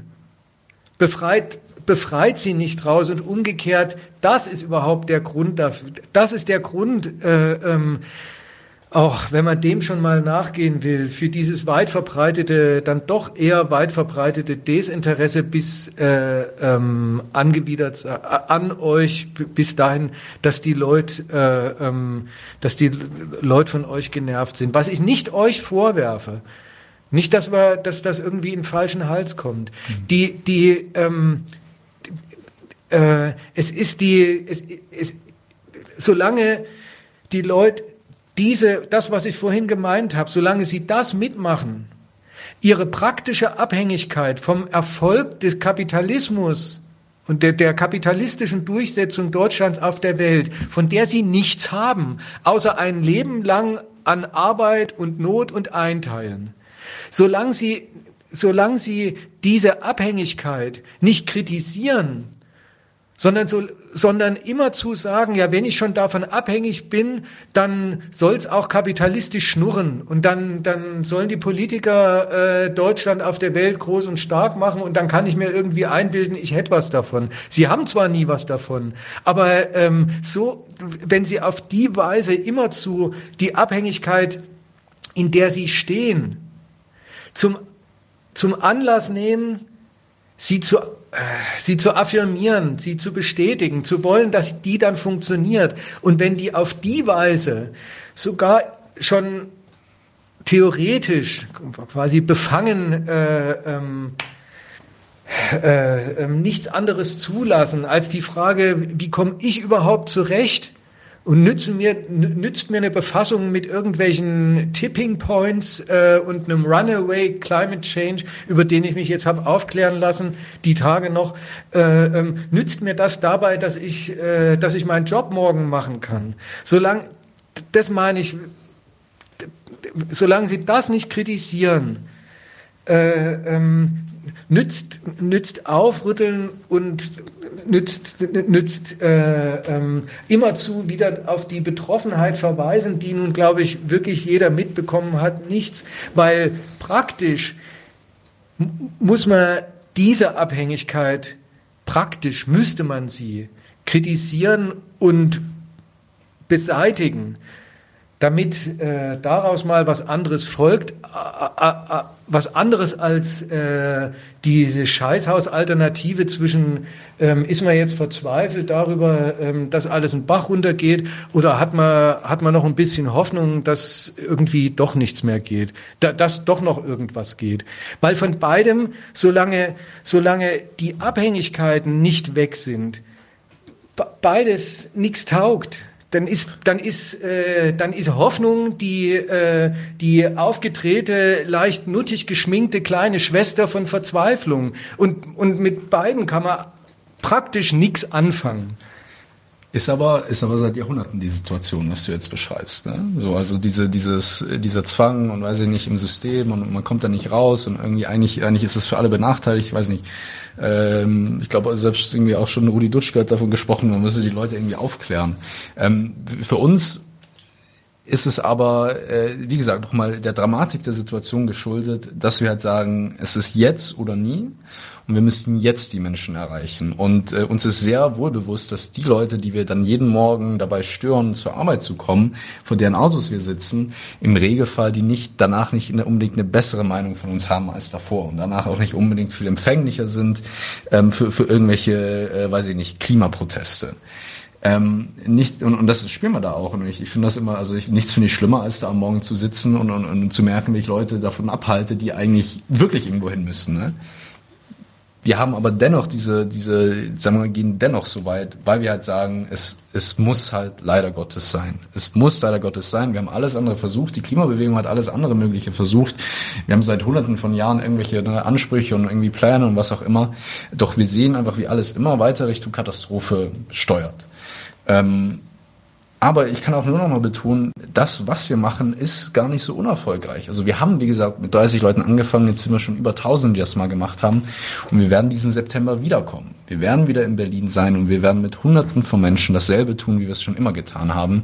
Ähm, nur weil du gefragt hast, ne, was, was kann man denn machen? Und, und unsere Hoffnung in diesem Aufrütteln, in diesem gesellschaftlichen Aufrütteln, äh, der dann wirklich auch die Gesellschaft als solche zwingen soll, hinzuschauen und sich ernsthaft mit der Frage auseinanderzusetzen, wie wir eigentlich den Rest dieses Jahrhunderts verbringen wollen daher nehmen wir unsere Hoffnung und das ist dann von mir aus auch der Plan. Ne? Aber klar, das Blöde ist nur. Osama, ja, ich, ich bewege sonst gleich das Mikro vor dein Gesicht, wenn du noch weiter nach rechts, rechts rutschst. Genau, komm bitte wieder rein, sonst hört man dich nicht so gut. Das, Danke. das Blöde ist nur, wenn du jetzt schon sagst, die Frage.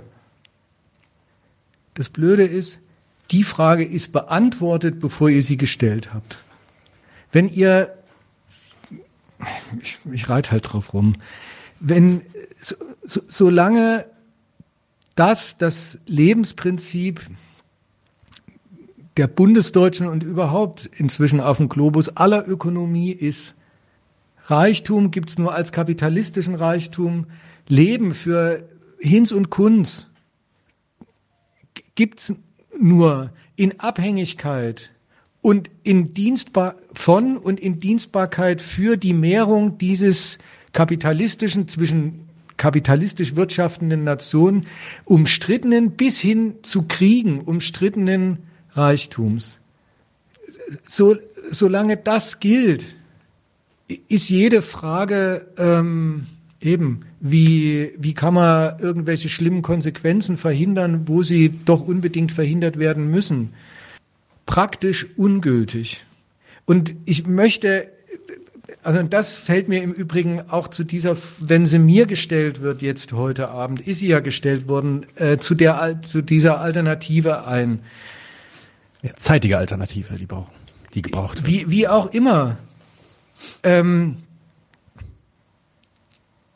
äh, und übrigens, das ist so, ähm, das ist eigentlich für Leute wie euch ein extremer Widerspruch. Jetzt muss ich, nee, jetzt fange ich, nehme ich mal so rum an. Ja, ernsthaft. Ähm, ihr, Ihr seid wie keine andere Protestbewegung, die ich kenne. Vielleicht war diese Anti-Atomkraftbewegung so, aber für die bin sogar ich zu jung, dass ich sie noch aktiv erlebt hätte.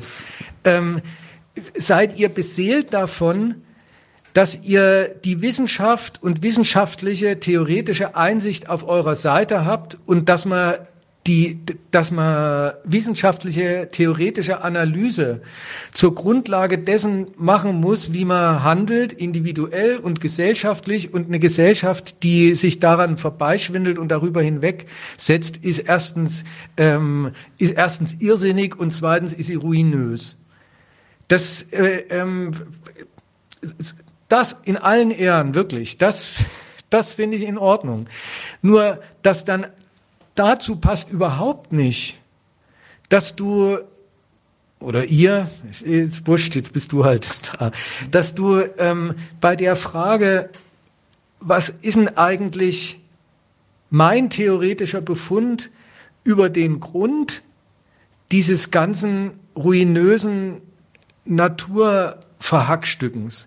Was ist denn der wirkliche, der positive, positive im Sinn, der tatsächliche Grund im Programm der deutschen Nation gegen die anderen Nationen, dass nie da Klimaschutz drin steckt, wo Klimaschutz draufsteht. Was ist denn, was, was ist denn da theoretisch zu ermitteln, woran das liegt? Dass du da so ganz im Unterschied zur Klimawissenschaft sagst, ach, jetzt lass doch mal die, lass doch mal e, diese ewige wissenschaftliche, also wissenschaftlich sein wollende äh, äh, ähm, Analyse äh, beiseite. Es kommt doch drauf an, dass man, dass man handelt. Ich, ich finde das nicht sehr vernünftig, dass man ausgerechnet den Verweis darauf, wie dringlich eigentlich eine wirksame Veränderung dessen ist, wie mit der Natur durch diese Nation und durch alle anderen äh, umgegangen wird, wie mit der umgegangen wird mit der Natur, wie ruinös, dass man ausgerechnet die Dringlichkeit dessen, dieser Notwendigkeit zum Grund dafür erklärt, sich äh, über, über das, was den Grund für den Mist ausmacht, zumindest was ich als Grund dafür anbiete, hinwegzusetzen und zu sagen, das, das kann doch mal jetzt irgendwie keine Rolle spielen, man muss doch endlich mal was tun. Das, das ist das ist nicht vernünftig und das ist, wie gesagt, das äh, passt nicht sehr gut zu eurem ansonsten äh, sehr wissenschaftsfreundlichen Ethos. Ich würde widersprechen. Ist das okay? Natürlich. Ja, okay. Ähm, Solange wie es dauert. Genau. Und zwar, und zwar einfach insofern, dass ich schon behaupte, dass wir eigentlich eine sehr klare Analyse vom Problem haben und auch von der Frage, wie wir uns vorstellen, dass wir da wieder rauskommen können als Gesellschaft. Das mag keine sehr ausführliche Analyse sein, das, das mag auch keine sehr komplexe Analyse sein, ähm, aber es ist für uns so eine Art äh, kleinster gemeinsamer Nenner, ne? auch innerhalb der Bewegung, weil wir haben auch in der letzten Generation sehr viele unterschiedliche Menschen aus, aus, verschiedenen Teilen der Bevölkerung. Und ich glaube, das können wir auch nur, ähm, weil wir eben uns auf das beschränken, was wir wirklich als Problem sehen. Und das Problem, ne, wie ich auch vorhin ausgeführt habe, ist, dass wir in einem ja, wir können sagen, wir in einem System leben, dass wir von Menschen regiert werden, dass, dass wir von Zwängen regiert werden, die aktuell drauf und dran sind, äh, die Lebensgrundlagen auf diesem Planeten komplett zu zerstören.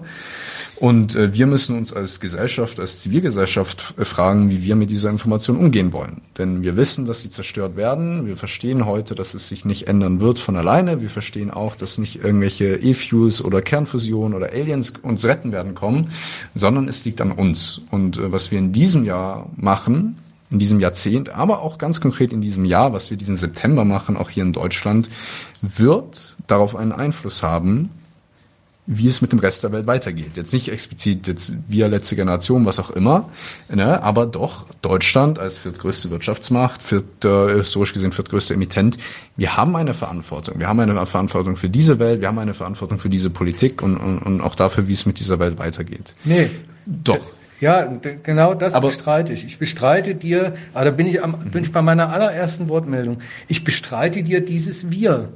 Das naja. ist eine, das ist, wenn du Aber schon sagst, du hast keine Komplexe, sondern nur eine, nur eine einfache, von mir aus, wenn es, wenn es einfach geht, ist es mir recht. Ich bin kein Freund komplexer Analysen oder sowas. Ich will nicht sagen, die ist einfach, sondern ich will sagen, eure Analyse ist falsch weil du, weil du dem Wir widersprichst. Ich, ich würde mit dem Wir aber eigentlich relativ, äh, sagen wir mal, offen umgehen und insofern äh, das den Menschen offen lassen, ob sie sich da dazu zählen wollen oder nicht.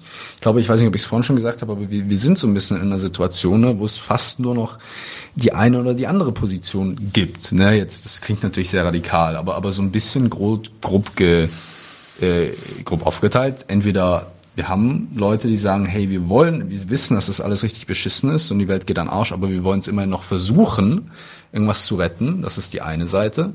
Oder die andere Seite der Diskussion ist, wir wissen, dass alles beschissen ist und es lässt sich eh nicht mehr ändern. Ich äh, will lieber noch jetzt mein Leben genießen, nach mir die Sintflut. Ich habe keine Kinder, was so dieses schöne Zitat war ne, von dem einen äh, Privatjetflieger. Ähm, und wir alle, glaube ich, müssen uns für eine dieser, dieser Seiten irgendwie, ähm, ich will nicht sagen entscheiden, aber irgendwo einfinden. Und, und wir von der letzten Generation sagen halt im Zweifelsfall, hey, wir wollen noch was versuchen, auch wenn es ähm, auch, auch wenn es unrealistisch sein mag, auch wenn es naiv sein mag, aber, aber daher kommt dieses Wir. Ne? Also Wir ist nicht so, ach, wir hier in Deutschland haben alle dieselben Interessen und, und, und alle machen eh dasselbe und wollen dasselbe, ganz im Gegenteil. Aber wir als, als die Leute, als die letzte Generation, ähm, die noch was tun möchte. Aber nochmal, darum, darum geht's mir jedenfalls sowieso nicht.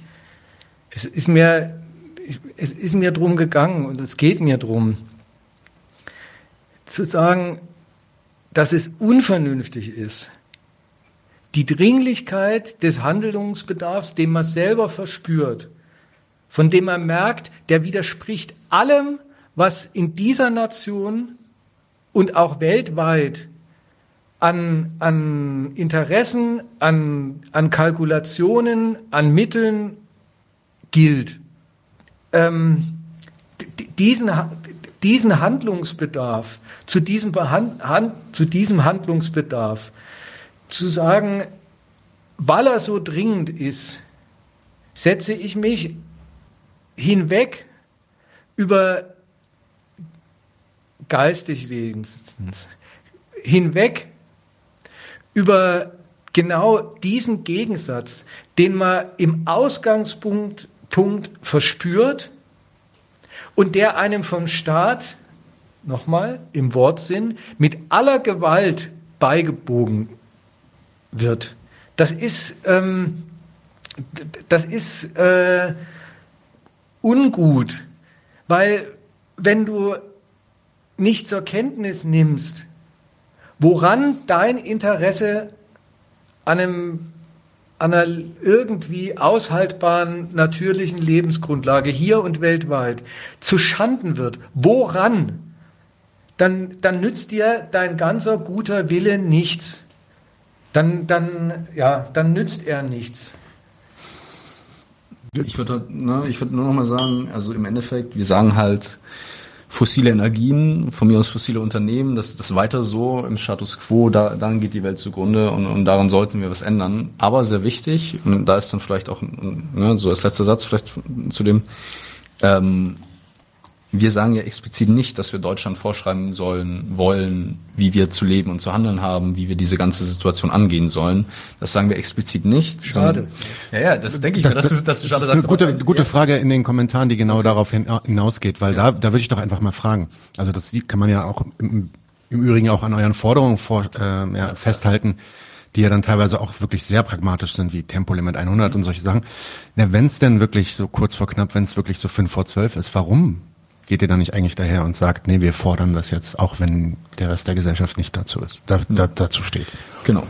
Ähm, ja, reiht sich echt, echt ganz gut ein. Also im, Endeffekt ist es so, ne, wir haben diese Forderung von äh, Tempolimit, 9-Euro-Ticket, aber eigentlich sehr wichtig, äh, die Forderung nach dem Gesellschaftsrat. Tempolimit und 9-Euro-Ticket haben wir schon sehr lange. Ähm, da ging es eigentlich immer eher darum, äh, aufzuzeigen, dass die Bundesregierung eben offensichtlich nicht unser bestes Interesse im, im, Sinne hat, dass sie eben nicht mehr dazu bereit ist, diese einfachsten Sicherheitsmaßnahmen umzusetzen, die kaum was kosten würden äh, ab morgen sozusagen äh, Menschenleben retten würden und auch äh, signifikant irgendwie unseren CO2-Ausstoß reduzieren würden. Ähm, da ging es aber eher darum, das so ein bisschen aufzuzeigen.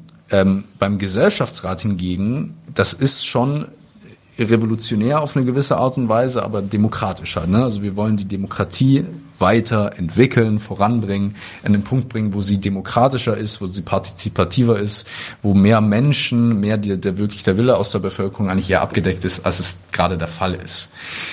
Dadurch erhoffen wir uns dann, möglicherweise sehr naiv, ähm, aber eine Besserung der bestehenden äh, äh, ähm, ne, Verhältnisse, ähm, weil eben durch so einen Gesellschaftsrat dann eben viele Dinge wie der Einfluss von Lobbys und anderen Zwängen auf jeden Fall zurückgedrängt werden würde. Ähm, und, das ist eben das Entscheidende, und das wollte ich vorhin sagen, wir wollen Deutschland nicht vorschreiben, wie wir mit dieser Krise umzugehen haben. Und alle Leute da draußen, die das glauben, wir wollen euch das nicht vorschreiben.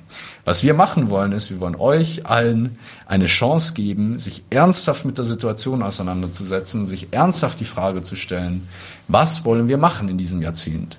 Wollen wir es immerhin versuchen, das Schlimmste zu verhindern? Wollen wir es versuchen, Menschen, Leben, Zivilisation zu retten? Oder lassen wir es? Das kann ja auch eine bewusste Entscheidung sein, ne? wenn wir den Gesellschaftsrat einberufen und dann sagen alle, ja gut, mir ist äh, ohne Tempolimit mit dem Porsche über die Autobahn fahren wichtiger als die Zukunft meiner eigenen Kinder, dann ist es wohl so.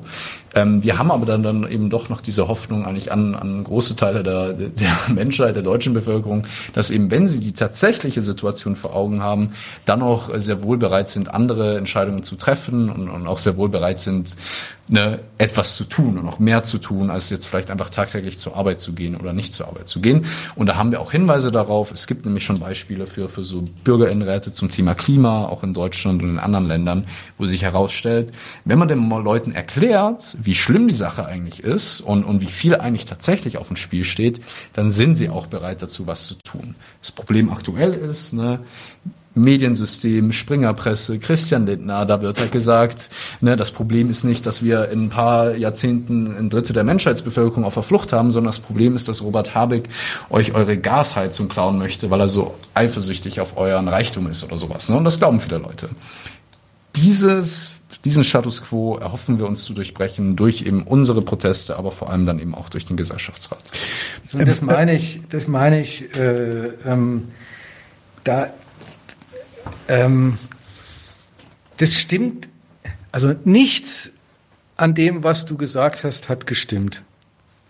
Das fängt schon mal an bei der, bei der durch nichts gerechtfertigten Vermutung, dass die Standortpolitik der Bundesrepublik Deutschland, dass das Prinzip, nachdem hier der Staat versucht, den nationalen Kapitalismus erfolgreich in der Welt zu machen und zu halten und immer erfolgreicher zu machen.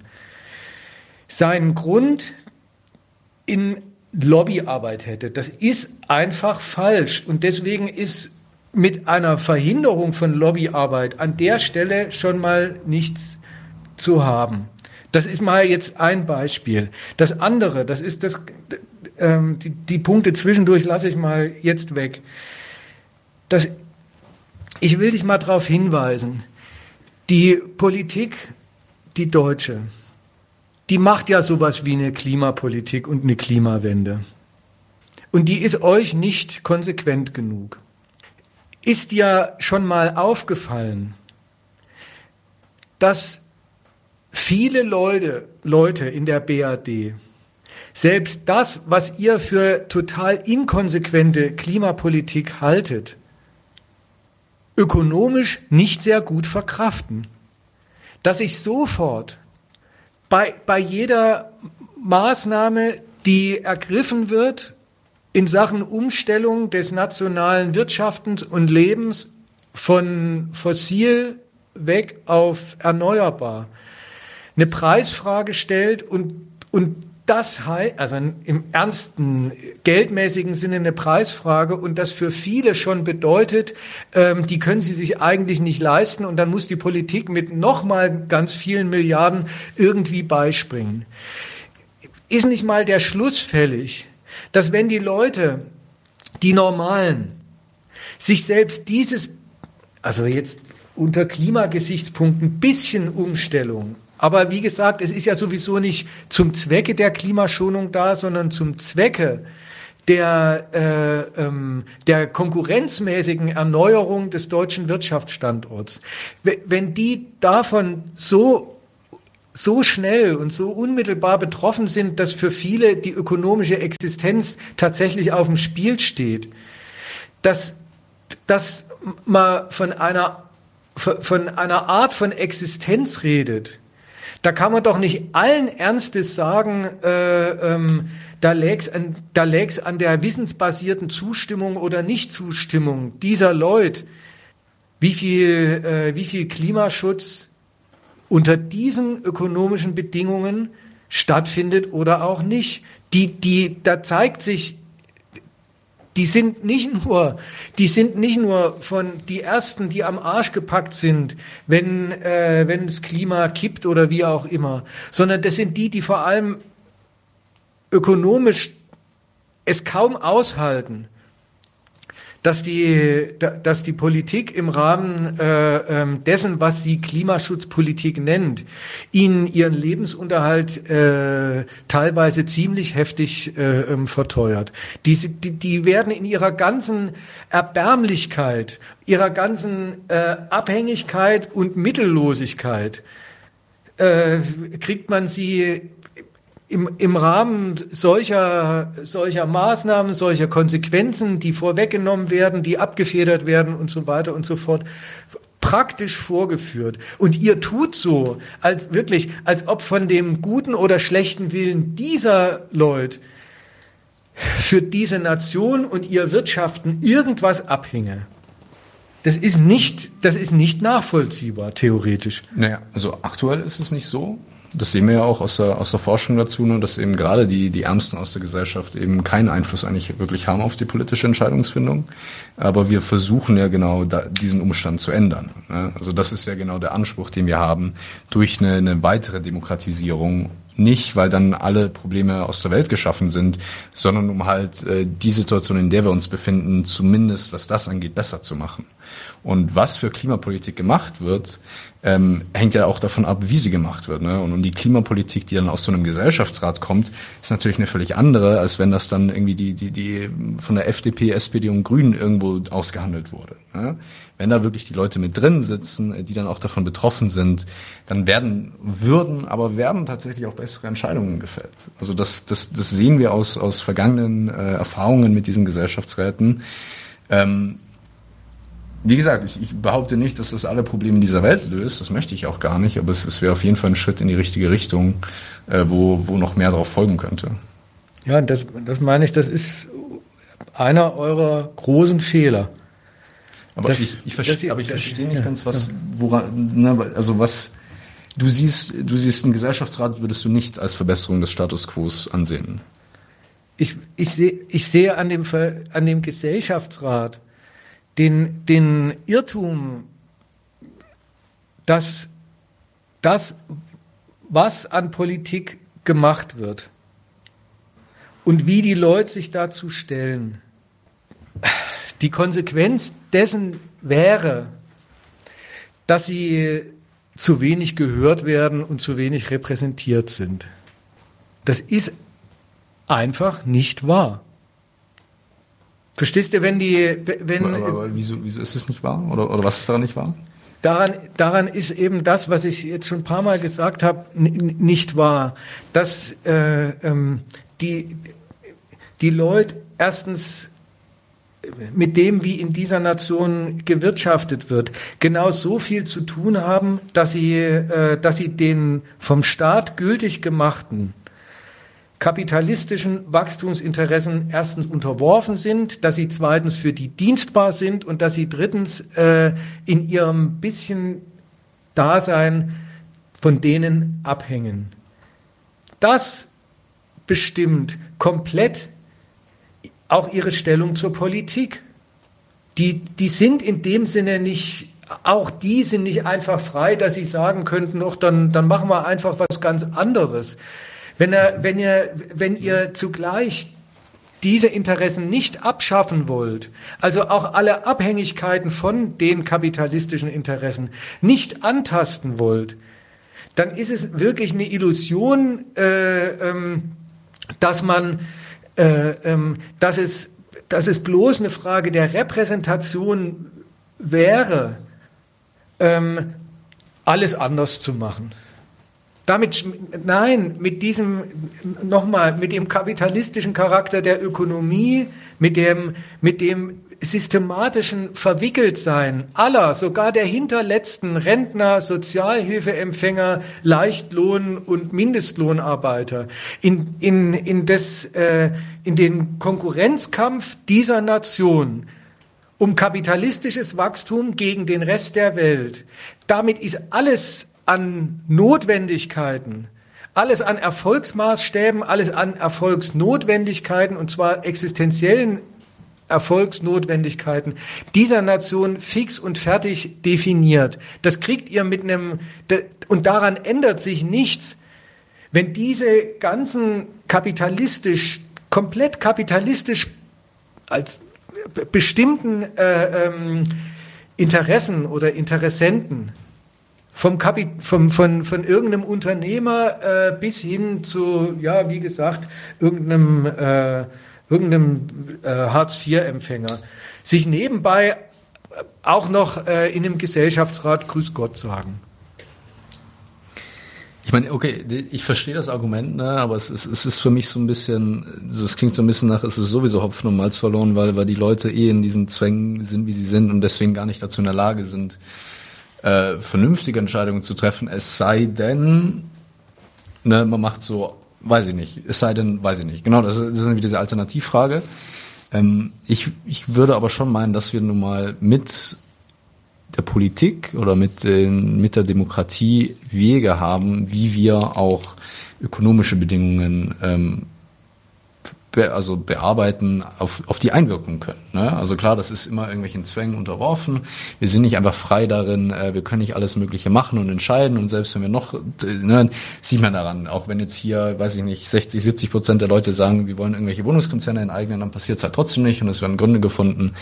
Ähm, das ist schon klar. Aber es ist für uns dennoch ein in, aber sowas von ein Schritt in die Richtung von, von mehr Repräsentanz, ein Schritt in die Richtung davon, äh, mehr mit den Menschen ins Gespräch zu kommen, auch dass mehr Menschen miteinander reden über die Situation. Ähm, und äh, genau, das ist, glaube ich, ja. Also, ich werde das jetzt mal probieren ähm, und das, ihr könnt ihr könnt da gerne äh, Widerstand gegen leisten, dann geht's, dann probiere ich es halt ein paar Mal, aber das hat sich ja schon nach einem Schlusswort angehört äh, von Tims Seite. Vielleicht möchte Usama da jetzt auch noch mal ein äh, paar letzte Worte sagen. Und wenn Tim dann noch mal antworten muss, dann kann er auch noch mal antworten. Dann ist das halt das Schlusswort. Ähm, aber wir sind jetzt bei äh, Stunde vier, die gleich anbricht. Also drei sind durch. Insofern denke ich, ähm, äh, es ist auf jeden Fall klar geworden, wo äh, die, Dis ja, die Dissense sind. Äh, geklärt wurden sie auch offensichtlich nicht. Ähm, was nehmen wir äh, mit für den Abend, Osama? Äh, hast du noch was, was du äh, am Ende vielleicht noch nicht gesagt hast oder nochmal wiederholen willst? Nee, ich will, äh, das, nee, ich glaube, ich, äh, ich glaube, der, der Dissens ist deutlich geworden und ich will nicht ums letzte Wort kämpfen oder sowas und ihn dann mit seinem Drang zur Erwiderung. Äh, darf, ich, darf ich trotzdem noch mal was sagen? Natürlich, ja. Also, Von mir aus. Noch mal gerne was okay, sagen. dann sag. Ja? Ja, ja, los. Ich, ja. ich hab, okay. ich mach sowieso. Nee, weil ich, genau, okay, genau. Nee, einfach weil ich glaube, also nee, ich, ich finde das, ich fand das jetzt hier auch eigentlich ganz spannend.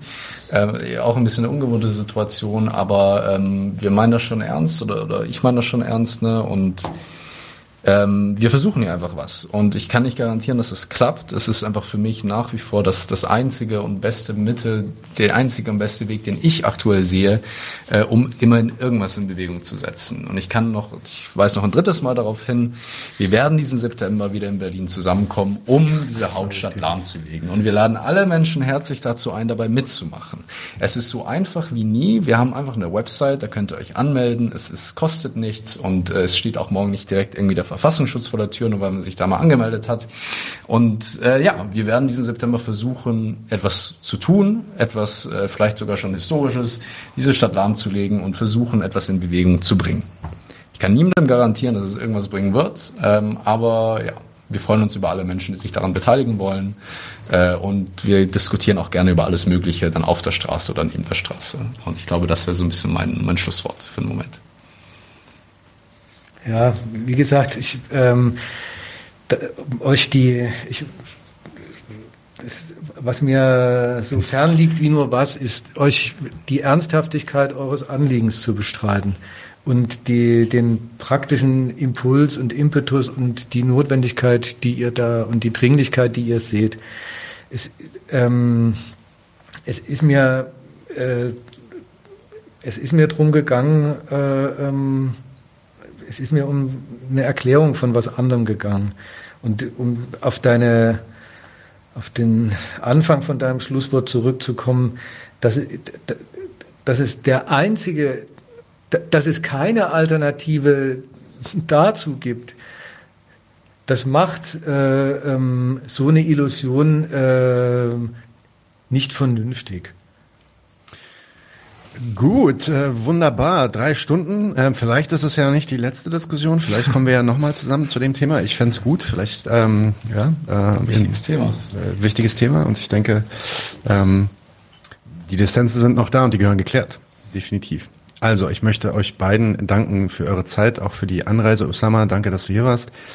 Ähm, danke, Tim, dass du gekommen bist. Äh, wünsche euch alles Gute. Äh, vielen Dank an alle Zuhörer. Das waren bis ja, an der, am Highpoint waren 750 Leute, die uns jetzt schon live gehört haben. Das wird, glaube ich, auch nochmal seine Runde machen. Und damit eine gute Nacht. Wir sind raus. Leute, wir brauchen eure Hilfe. Wenn euch dieses Video gefallen hat, klickt auf Like, abonniert den Kanal und vergesst nicht das Glöckchen zu drücken, damit ihr benachrichtigt werdet, wenn wir neuen Content droppen. Außerdem solltet ihr uns überall folgen, wo wir verfügbar sind. Das ist Facebook, Instagram, Twitter und Twitch. Und wenn wir irgendwelche Ankündigungen machen oder Posts, dann shared, was das Zeug hält. Gebt uns all eure Liebe. Wir haben mittlerweile ziemlich signifikante Kosten. Wenn ihr es euch irgendwie leisten könnt, unterstützt uns doch auf Patreon.